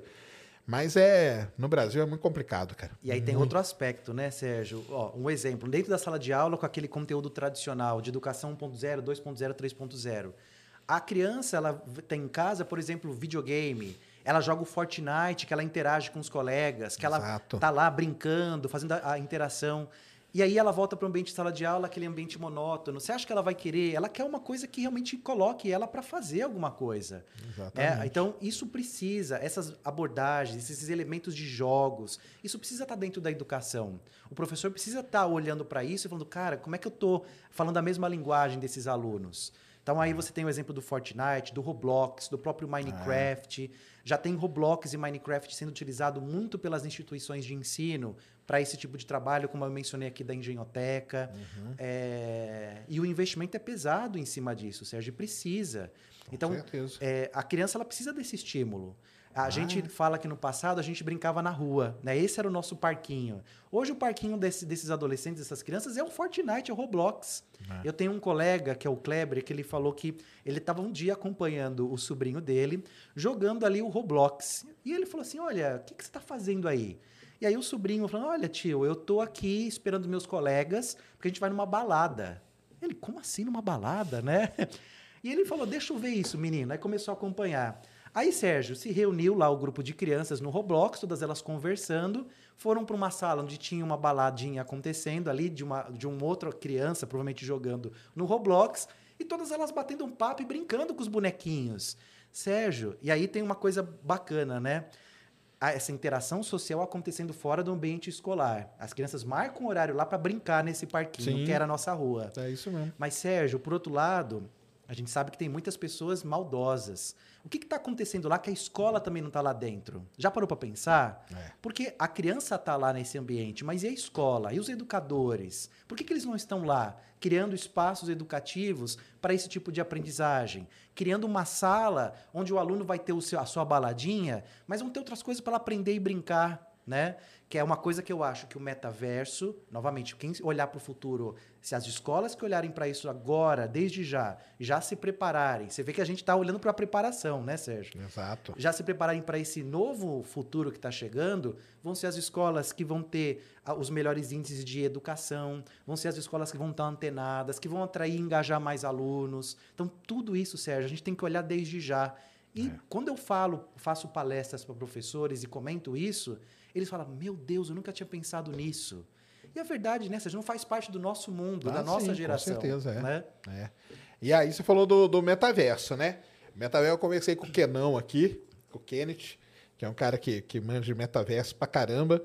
E o metaverso, ele tem aquele lado lá que o pessoal... Né, tem muito preconceito no metaverso, né? O pessoal acha que é o- lá o cara que comprou o iate de 30 milhões de dólares, né? Aí, que isso aí é um lado dele, né? Logicamente. Mas o metaverso tem outros lados, né? Na educação, então, acho que é uma, outra coisa, né? Como que é? Olha, Sérgio, eu tenho uma. Eu otimista de novo, né, Sérgio? Eu tenho uma visão muito otimista sobre a utilização do metaverso na educação. Primeiro, Sérgio, a gente ainda não tem muito claro como que esse universo vai ser criado, como ele vai ser utilizado. Mas a gente sabe qual é o potencial que ele tem. Então, isso é, é primordial. Sérgio, imagina, você que trabalha com essa relação de divulgação científica. Sei lá, você quer ter uma aula falando sobre lá no sexto ano, dos anos, dos anos finais. Você vai falar de rotação, translação, ensinar a molecada como isso funciona. Na nossa época, Sérgio, não sei, a gente, o professor trazia uma laranja, um limão, É, bolinha e- de isopor, né, bolinha cara? de isopor, e ensinava. E pronto. No metaverso, Sérgio, você vai trazer as crianças para esse ambiente e vamos visitar o planeta, vamos ver como isso acontece. Sérgio, inclusive existem empresas hoje criando inclusive acessórios, por exemplo, luvas, que você vai poder pegar Ah, você os ter a sensação, né? objetos, densidade, peso. Então, imagina, Sérgio, você indo lá e podendo, entre aspas, né, tocar o planeta Saturno, trocar as pedras do, do planeta de Marte, enfim, mexer, entender como isso funciona. Então, assim, imagina o potencial que a gente tem na mão para explorar, por exemplo, o universo inteiro numa aula com metaverso. Professor de física, ciências, química. Sérgio, é incrível. Tudo, até as outras, história, né? O cara te História. leva pro, pro, momento Roma, ali, né? Imagina É. você vivenciar uma história. Era assim, ó. Aí, ah, aí a cri... Pô, então era. Porque hoje é no livro, cara. O livro tem. O cara tem que escrever um monte, Uhum. sobra espaço para pôr duas imagenzinhas pequenas. É, né? Aí quando você vai pro, pro, pro metaverso, então vamos lá, cara. O que, que era o Coliseu, né? Ah, e vai lá. O que, que eram as pirâmides? Vai lá e vê. E aí você vai, olha o que, como que eles viviam. Olha o que, que é o nômade. Ó, tá vendo? Acabou a água aqui, cara. O cara tem que ir atrás de outro lugar com água. Aí eles iam andando. Aí você, a criança fixa isso aí. Exato, na hora, né? porque é uma experiência, Sérgio, que ela está vivenciando, ela está envolvendo todos os sentidos. Qual que é o desafio hoje do metaverso, por exemplo, na educação ou em qualquer aplicação, tá, Sérgio? A gente tem a- a- a- o, o primeiro ponto, né, de confundir metaverso com aquele óculos. Mas o metaverso ele pode ser acessado em qualquer plataforma. É, isso aí o Kenneth falou mesmo. Isso, que é, isso tem, é importante saber. Porque você pode entrar, tem aplicativo que você entra ali no, no desktop e tal, né? E você Exato. tá lá dentro, né? Ó, eu vou dar dois exemplos, Sérgio, de ferramentas para professores que estão assistindo a gente aqui agora, para utilização, por exemplo, do metaverso agora, de maneira gratuita dentro de sala de aula. Por exemplo, lá na Engenhoteca a gente já começou a testar a- o Mozilla Hubs. Você pode pesquisar aí no Google Mozilla Hubs, onde o professor pode colocar todos os seus alunos utilizando o smartphone, tablet, o próprio óculos, e ele cria, por exemplo, um museu ou um espaço como esse do Ciência Sem Fim, para que os alunos possam interagir. Ele, por exemplo, quer fazer uma divulgação de um projeto. O aluno pode levar a apresentação desse projeto para lá, ele pode interagir, ele pode desenhar na tela, ele pode, enfim, é um universo à parte, né, que continua existindo, mesmo depois da saída desses alunos lá, vai ficar lá para sempre. Então, essa é uma ferramenta, inclusive, que, se eu não me engano, que a PUC do Rio Grande do Sul tem utilizado em alguns, alguns, alguns projetos para ensinar também professores. E eu também tenho uma recomendação, Sérgio, que nós testamos nas- na empresa, que é o Gator Town. O que, que ele faz, Sérgio? Você desenha como se fosse num joguinho 2D. Você desenha, por exemplo, o mapa da sua empresa ou da sua escola. E lá você pode criar ambientes onde as crianças vão fazer essa interação. Na pandemia, eu já vi algumas escolas que utilizaram muito isso, sabe, Sérgio? Então, o professor ele criava um ambiente de sala de aula, as crianças entravam e quando elas se aproximavam, Sérgio, aparecia o videozinho dela e o microfone ativava. À medida que elas se distanciavam no ambiente, sumia e ela podia fazer as interações dela com outros colegas. E ela também podia criar ambientes, por exemplo, sei lá, um auditório, que todo mundo que estivesse naquele espaço eh, pudesse se ouvi- ouvir e falar. Então, essas duas ferramentas, agora você já pode utilizar de graça e, e brincar um pouquinho e criar. E aí, voltando um pouquinho do metaverso, quais são as minhas preocupações na área de educação, né, Sérgio? Acho que até em um dos seus podcasts você menciona que é- é- vai ser difícil você querer sair do, do É, metaverso. porque o metaverso é aquele lance, né? Você tá aqui, o mundo lá tá rolando, né? É, verdade. Qual mundo que é mais interessante? Às vezes, você às vezes é o outro, né? E talvez lá eu tenha um avatar que eu sou lindo, maravilhoso, né, Exato, exatamente. Muito bonito. Eu, não vou, eu vou querer continuar sendo bonito. Vou querer ficar lá, vir pra esse mundo aqui real é muito ruim. E aí tem um ponto de vista neurológico nesse processo, sabe, Sérgio? Porque o que, que o metaverso traz como problema psicológico, inclusive? O metaverso você vai poder ser o que você quiser. Hoje você tem a rede social que você pode ser o que você puder. Então a pessoa posta lá um dia que ela foi no jantar, ela posta um dia que ela viajou. Então ela posta ali a, a- realidade feliz. Então é a capacidade que ela tem de visitar ou de ter experiências. No metaverso, Sérgio, isso não vai existir. Você vai poder ser o que você quiser, visitar qualquer lugar que você puder. E aí, é claro, na minha percepção e na questão também de alguns estudiosos, a questão de ansiedade, depressão. vai triplicar, né? Vai triplicar. No mínimo. Por outro lado, essas profissões que tratam da saúde mental, e aí a gente volta para a educação 5.0, que incorpora a camada socioafetiva, ela vai ser fundamental, já em preparação para esse metaverso. Talvez uma, uma questão que eu olhando para o futuro da educação, Sérgio, a educação 6.0, que a gente está falando da 5 agora, ela já incorpore metaverso. Né? Então, talvez eu já vislumbro lá na frente um futuro de educação 6.0 já incorporando esses ambientes. Porque ele é inerente, ele vai acontecer. Ah, não, isso aí vai, né? É igual a gente falava da internet. Ah, você acha que um dia vai. Cara, pa- passou poucos anos, tá aí, né? É. Hoje você não vive sem, né? Então, eu, o exemplo mais claro que eu dou é do smartphone. Para quem não sabe, cara, foi inventado em 2007, cara. É. Então, 2007 com o Steve Jobs. Antes não existia. Antes não existia. Em é, junho de 2007, eu trabalhava numa empresa que ela me deu um Nokia lá com teclado e tal. Depois o Steve Jobs veio e mostrou o iPhone e acabou. Virou o mundo inteiro, né, cara? Virou. E o que, que vai ser daqui cinco anos? Não sabe. É. Entendeu? Daqui a pouco, hoje a gente tá aqui falando do metaverso, o cara que pegar esse podcast aqui daqui uns cinco anos vai lá, cara, os Não caras lá. sabe nem o que estão É, falando. hoje nós já estamos aqui dentro viajando e tal. É, porque é isso mesmo, vai, isso aí vai acontecer. O negócio é esse, né? É se antecipar, né? É, saber como se preparar para isso e, e tentar entender esses problemas aí. Tem muita gente já estudando isso. É verdade. Ah, só um gancho que você falou, né, Sérgio? Se a gente olhasse um tempo atrás e falasse assim para você, antes da, da, da invenção do Uber ou desses aplicativos né, de mobilidade, falasse assim, só vai pegar um carro com um estranho que vai te levar do ponto A ao ponto B. Você fala, nossa, que maluquice. E hoje para nós faz parte do dia a dia. Exato. Né? A mesma coisa vai acontecer com o metaverso.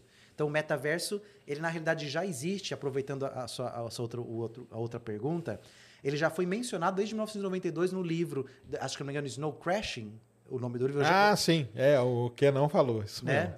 E é, ele já sempre existiu, né? A gente percebe, por exemplo, que o mundo de entretenimento, como esses jogos que a gente mencionou, Minecraft, Roblox, já usam Já é um esses tipo, é. elementos. Já, Já é é, um tipo de já é. metaverso, Isso aí. né? E é claro, a- o que a gente vai ter daqui para frente, estima-se, tem até uma autora é, que estuda essa questão de futurologia, que é a Marta Gabriel. Não sei se você já ouviu falar dela, Sérgio. E ela trai- traz alguns estudos que mencionam que a- o metaverso ele começa a ficar um pouco mais maduro a partir do ano de 2030. Porque até lá, a gente já conseguiu, quem sabe, resolver do ponto de vista de, de aparelho, né? É, hoje, por exemplo, aquele óculos, ele é um trambolho pesado. É difícil você ficar usando ele por muito tempo, cansa. Sim. Daqui Então- a pouco essa- parte aí já está resolvida, né? Exato. Então, no Entendi. futuro, usar um óculos como esse já Ah, entrar... mas já tem, né? A própria Facebook com a Ray-Ban, né? Eles já tem, né? Uma meta com a Ray-Ban. Exato. Ele já tem uma parceria para fazer um Ray-Ban normal. O cara põe e já, Uhum. Já, já vai. ingressa, né? Então, é, esse tipo de recurso, ele ainda é um empecilho para que é, é, a gente consiga essa massificação. Um óculos, por exemplo, daquele custa aqui no Brasil uma média de 3 mil reais.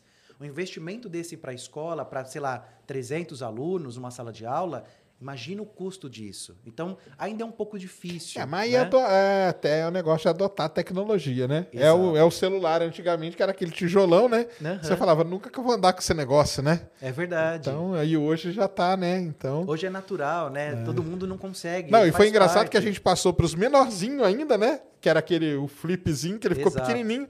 Depois, não, a gente precisa crescer um pouquinho e tal. E pronto, aí já tá Aí aí, já né? tem esses grandões de novo, né? E o, o metaverso, mas já tem muito estudioso na área de educação nisso aí? Ó, Como na é? área de educação, ainda é muito tímido esse tipo de coisa. A gente começa a perceber ainda uma aplicação, especialmente aqui no Brasil, de pessoas tentando ingressar e entender um pouco esse conceito. Porque ele requer ali uma especialidade técnica ainda muito grande, né, Sérgio? Então, assim. Você acha que vai se formar ainda a turma que vai, estudar Vai, isso? com certeza, Sérgio. Ainda, por Certo. exemplo, a PUC, ela foi inovadora nesse processo de utilizar um pouco desse recurso de, de metaverso. Mas a gente ainda não tem muito claro, né? Ele ainda está sendo utilizado muito nessa parte de entretenimento, de compras, é, a- a- os- os ambientes de jogos ainda utilizam bastante isso, mas esse, esse, esse movimento ainda está muito tímido na área de educação. São poucas as empresas que eu estou vivenciando hoje no mercado que estão trabalhando com isso. Vou te dar um exemplo, Sérgio. Recentemente teve uma feira de educação que é a maior da, da, da América Latina, chamada BET Brasil. E a BET, ela sempre tem grandes lançamentos da área de educação.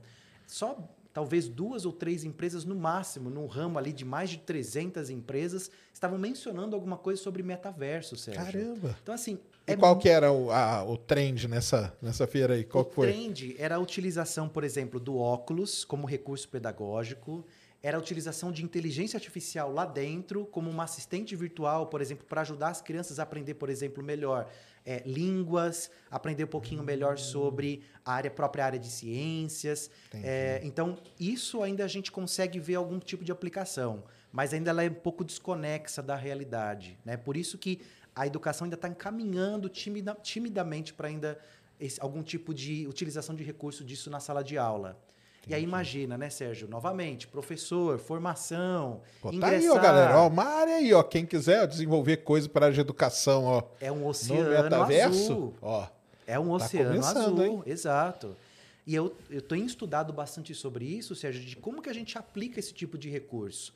Recentemente nós fizemos uma live até com o, o- acho que é o presidente da Epic no Brasil, e ele estava mostrando um pouquinho das aplicações disso na área de entretenimento. E eu fui falar um pouquinho das aplicações da área de tecnologia educacional é, na utilização do metaverso, dando alguns exemplos para professores, mostrando também como que o metaverso está sendo utilizado. Existe ainda uma grande preocupação de entender o que que é blockchain, NFT, um receio de falar, putz, isso não faz, isso não faz parte do meu meio. É, mas aí, isso aí na, na parte da educação não vai fazer sentido, né? Porque É. o blockchain, o NFT, é a comercialização dentro do metaverso, né? É. O cara que vai usar isso, por exemplo, assim, ah, vamos visitar aqui, já ouviram falar no vulcão Vesúvio, que detonou? Vamos lá. Aí você monta o ambiente e a pessoa tá ali, né? Exato. Aí você não, não precisa muito do, do, ah, do que que é blockchain, né? Mas Isso são terminologias que Sim. realmente estão associadas. Elas estão e elas aí elas né? trazem medo, né? Exato. Ela- é, o, é o tal do preconceito É que o eu falei. preconceito, exato. E aí a gente percebe esse preconceito quando a gente conversa com professores, eles realmente ficam assustados, falando: "Nossa, Jeff, eu não tinha entendido o tamanho desse negócio". E realmente eles se sentem, olha, eu preciso pesquisar mais sobre isso. Esse é o sentimento que eu vejo, Sérgio, quando eu faço palestras sobre essa temática para a equipe de professores. E até um, cer- um certo medo de falar, puxa vida, se hoje com os recursos que eu tenho, eu já ainda estou patinando em tentar aplicar, Imagina- quando eu chegar nisso eu não vou ter controle nenhum. Esse e vai ser esse perder, negócio. ter o medo de perder o controle, Sérgio, é uma coisa difícil para o professor. Eu sou professor, eu sei disso. É, se Eu- hoje ligar a câmera e o microfone já é um desafio para muitos, né? Exato. Imagina meter um óculos aqui na cara e sair fazendo. É complicado mesmo, cara. É, É, e, eu- muito. e nesse meio tempo, Sérgio, eu tentei entender um pouquinho quais eram os desafios que os professores estavam tentando ter e eu criei na pandemia um canal que é o Jeff Neutron que traz alguns apoios de suporte tecnológico para que os professores, olha, tem aqui o Scratch, lá eu dou uma aula mostrando como o Scratch funciona. Ah, meu filho mais novo adora o Scratch. Ah, o Scratch é maravilhoso. Ele, O e Scratch, é- para quem não sabe, é um, um, um site, né? Pode dizer, né? É um ele- site, é né? uma aplicação, um É um site, né? aplicativo que você programa, né? É. Então você programa por bloquinhos e começa a pôr na cabeça da criança a lógica.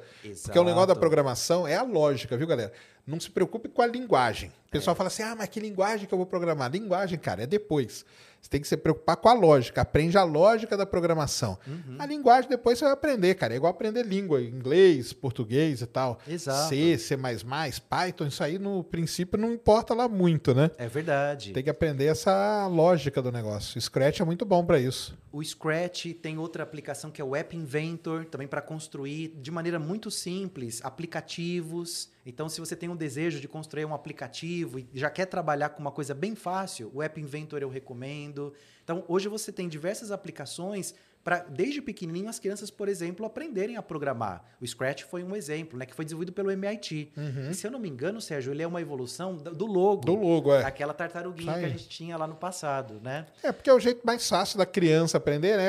É, é por bloquinho, né? Programa, Uhum. Exato. porque ela vai montando, os bloquinhos tem os encaixes, né? Então, ah, aqui eu só posso encaixar esse e tal. É, e dá pra montar jogo, dá Dá. montar é, stop motion, videozinho. Sérgio, dá pra fazer muita coisa no Scratch. É, não, é muito legal, não vale a pena. E você que tá ouvindo, se tiver um filho pequeno, instale o Scratch para ele, que ele vai se divertir muito. Você publica, porque aí ele tem uma rede social dele, né? É. Exato. Você publica lá e o pessoal usa o que você fez, comenta, dá Uhum. like, tem a mesma, que é a tal da gamificação, né? Exato. É a gamificação aplicada, aplicada ali, ali dentro. do jogo. É isso aí. Sérgio, tem uma outra ferramenta que eu gosto bastante de utilizar na educação, que é o Codo.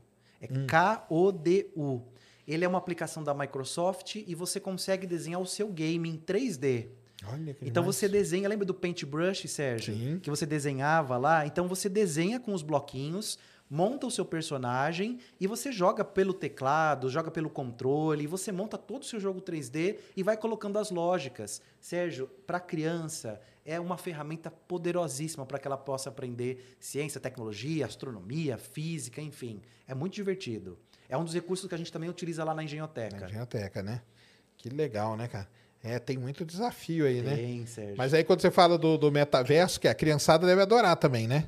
Adora, viu, E os Sérgio? professores ficam malucos. ficam maluco. e elas adoram porque faz parte do cotidiano Sim, delas, claro. né? Essa Aham. geração já nasceu nativa digital. E por ter nascido nativa digital, tudo que é novidade, tudo que é recurso, é bacana. Você até brincou, né, Sérgio, que não tem coragem de pôr o óculos, porque é, um É, caminho eu falo, sem é, fim. não, não coloque. É minha, meu, meu, meu conselho. Não coloque o óculos. Você não vai querer. É o que o pessoal fala, cara. Que você coloca, depois você não vai querer sair. Não, entendeu? Sérgio, putz, eu recomendo. Olha, se eu soubesse, eu tinha trazido, Trazido. pra você. então, o o que, o que não trouxe, cara, eu não coloquei, não. Aham. Não, mas é uma experiência absurda, Sérgio. É uma coisa que não tem como descrever. É você colocar aquele óculos e falar, o seu cérebro, ele é muito É, idiota. o cérebro é foda, né? O Quando você cérebro- olha e fala, gente, como é que eu tô acreditando nisso? Uma vez eu- a gente colocou o óculos e tinha um aplicativo lá que você sentava numa cadeira e você se balançava. Sérgio, eu estava parado, mas eu tive que me segurar assim porque o meu estômago teve borboleta ali na hora. Então, isso, que é, isso é que é o problema, né? Que dá essas coisas, né? Sérgio, é uma coisa de louco. Você fala assim, como a gente pode ser enganado? Eu tô sabendo que eu tô parado, mas eu tô tendo aqui a visão de Ah, é tá o que a acontecendo. Disney já fazia isso fazia tempo, cara. Com aqueles É. simuladores lá. Você vai lá na Disney, e igual eu que não entra em montanha russa, Uhum. eu ia só nos simuladores. Só que nos simuladores, eu falava, cara, eu, eu tentava falar pra mim mesmo. Cara, você tá num carrinho. num Parado, negócio, parado. sentado. Mas só o lance do, da inércia e Uhum. com a, a visão, você fica maluco, cara. É verdade, É, é, verdade. louco aquilo ali. É Então, é uma experiência legal e, claro, para a criança é um jogo, né, Sérgio? Se É aquilo é, um isso, né? E ela vai aprender com aquilo, ela não sabe o que ela está né? aprendendo, tá ótimo. Aprende naturalmente, isso é que é o melhor, né? É o aprender fazendo, aprender a aprender, né? Você está É. lá intera- na interatividade do jogo, gamificado. É, gamificado, isso aí, vamos gamificar. Tem que gamificar. Aqui, ah, nó- nós temos aqui a nossa gamificação. É Uhum. a plataforma aí, ó, NV99 é uma gamificação. A gente tem a nossa moedinha, que é o Sim, Sparks, É entendeu? verdade aí, ó. Aí o. E, e todo, lógico, todo mundo usa isso. O YouTube também, quando o cara vira membro de tantos meses, ele ganha mais estrelinhas lá. Ah, então eu vou ficar mais meses para ganhar. Então é, é um jeito que se usa Para para engajar. para engajar e para dar uma enganada no cérebro, né? Tudo isso é para Exato. isso, né? Porque o seu cérebro tem a sensação de que ele está evoluindo, que ele está saindo do lugar.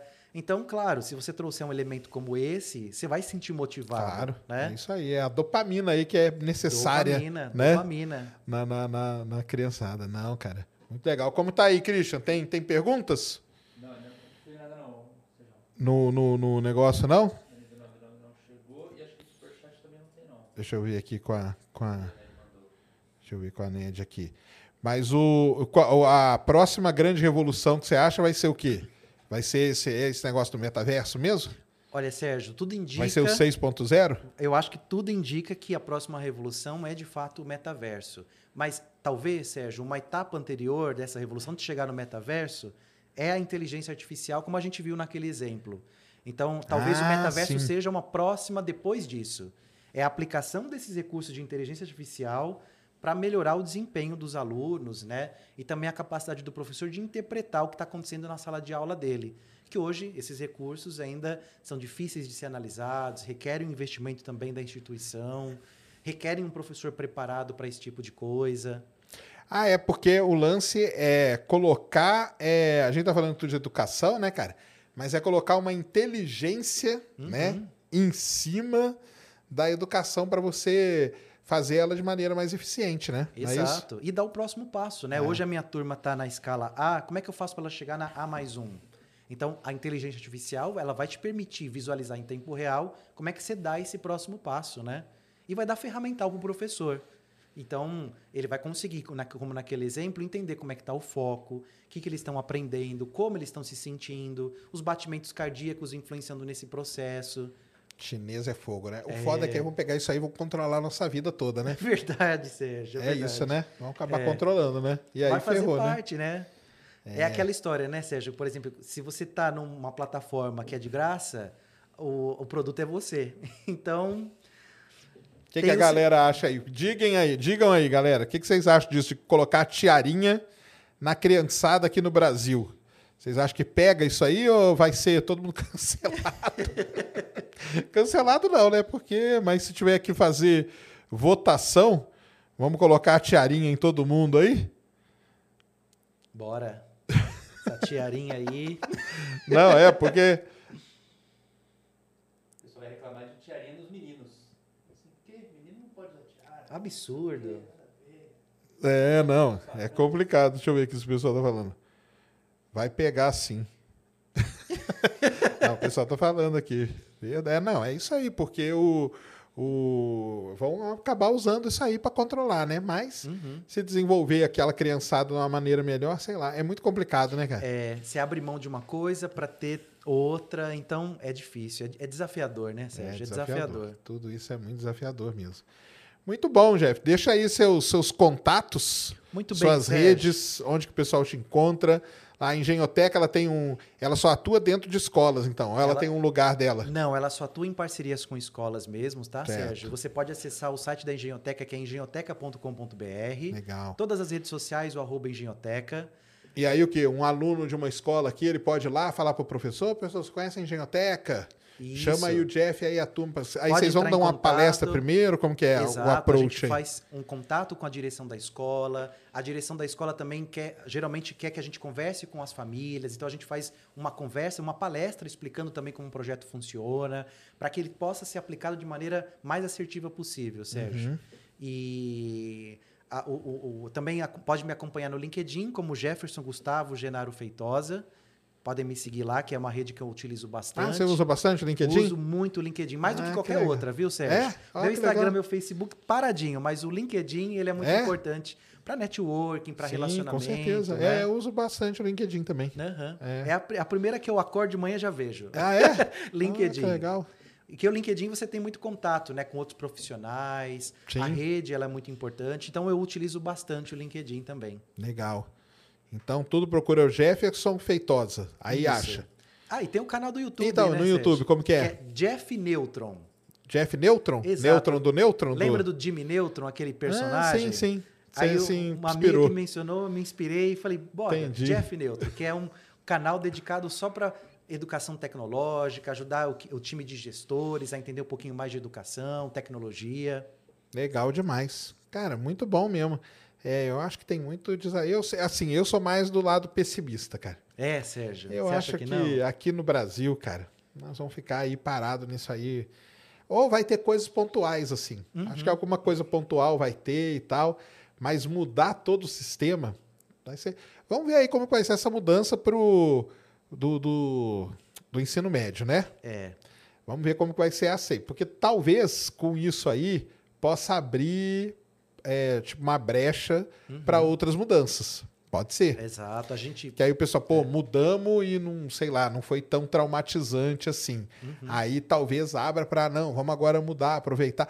Por exemplo, vai ser uma outra onda aí para aproveitar e mudar alguma coisa. Vamos ver se a galera vai aceitar, vai conseguir, né? E esperar o resultado, né, Sérgio? Eu acho que se a gente perceber que Mas aí o movimento- resultado tem que quantos anos para esperar? Pois aí é, muitos, né, também, é, né? É verdade. Levando em consideração que o PISA tem aquele ciclo, a gente pode ver, quem sabe, alguma melhora na nossa posição ali no nosso ranking, né, Sérgio? E aí, quem sabe, falar, opa, Ah, teve um resultado aqui, vamos intensificar, vamos aperfeiçoar.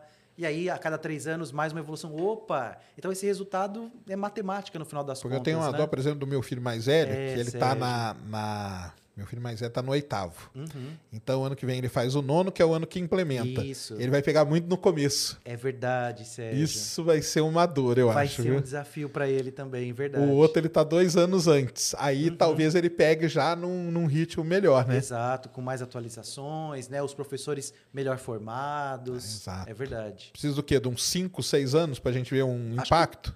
Eu, eu acho que esse é um bom tempo, viu, Sérgio? Porque é o tempo também da escola também vivenciar esse período, ter um pensamento crítico a respeito e falar assim, olha, isso daqui dá certo, isso daqui não deu, vamos, vamos dar uma olhada para isso daqui melhor.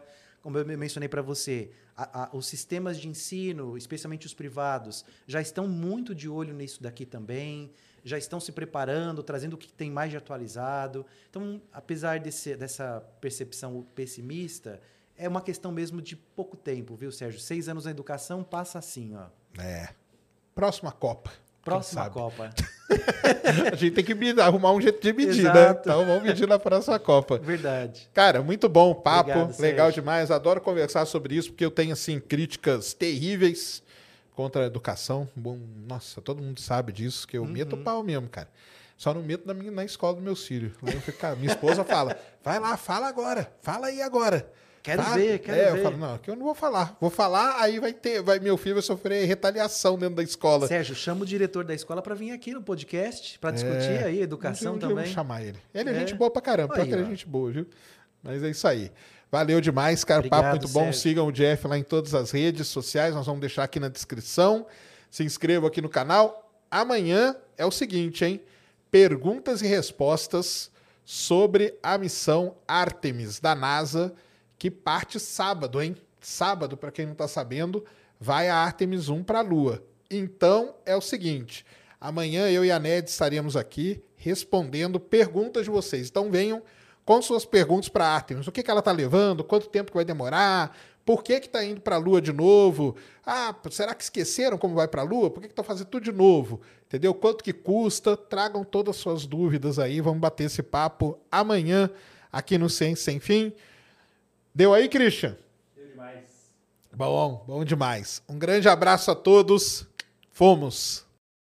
Mary redeemed a $50,000 cash prize playing Chumba Casino this year. I was only playing for fun, so winning this was a dream come true. Chumba Casino is America's number one social casino experience. It's serious fun. With over 80 casino style games to choose from, you too could win life changing amounts of cash. Be like Mary. Log on to chumbacasino.com and give them a whirl. That's chumbacasino.com. No purchase necessary, void or prohibited by law. 18 plus. Terms and conditions apply. See website for details. The voice in the preceding commercial was not the actual voice of a winner.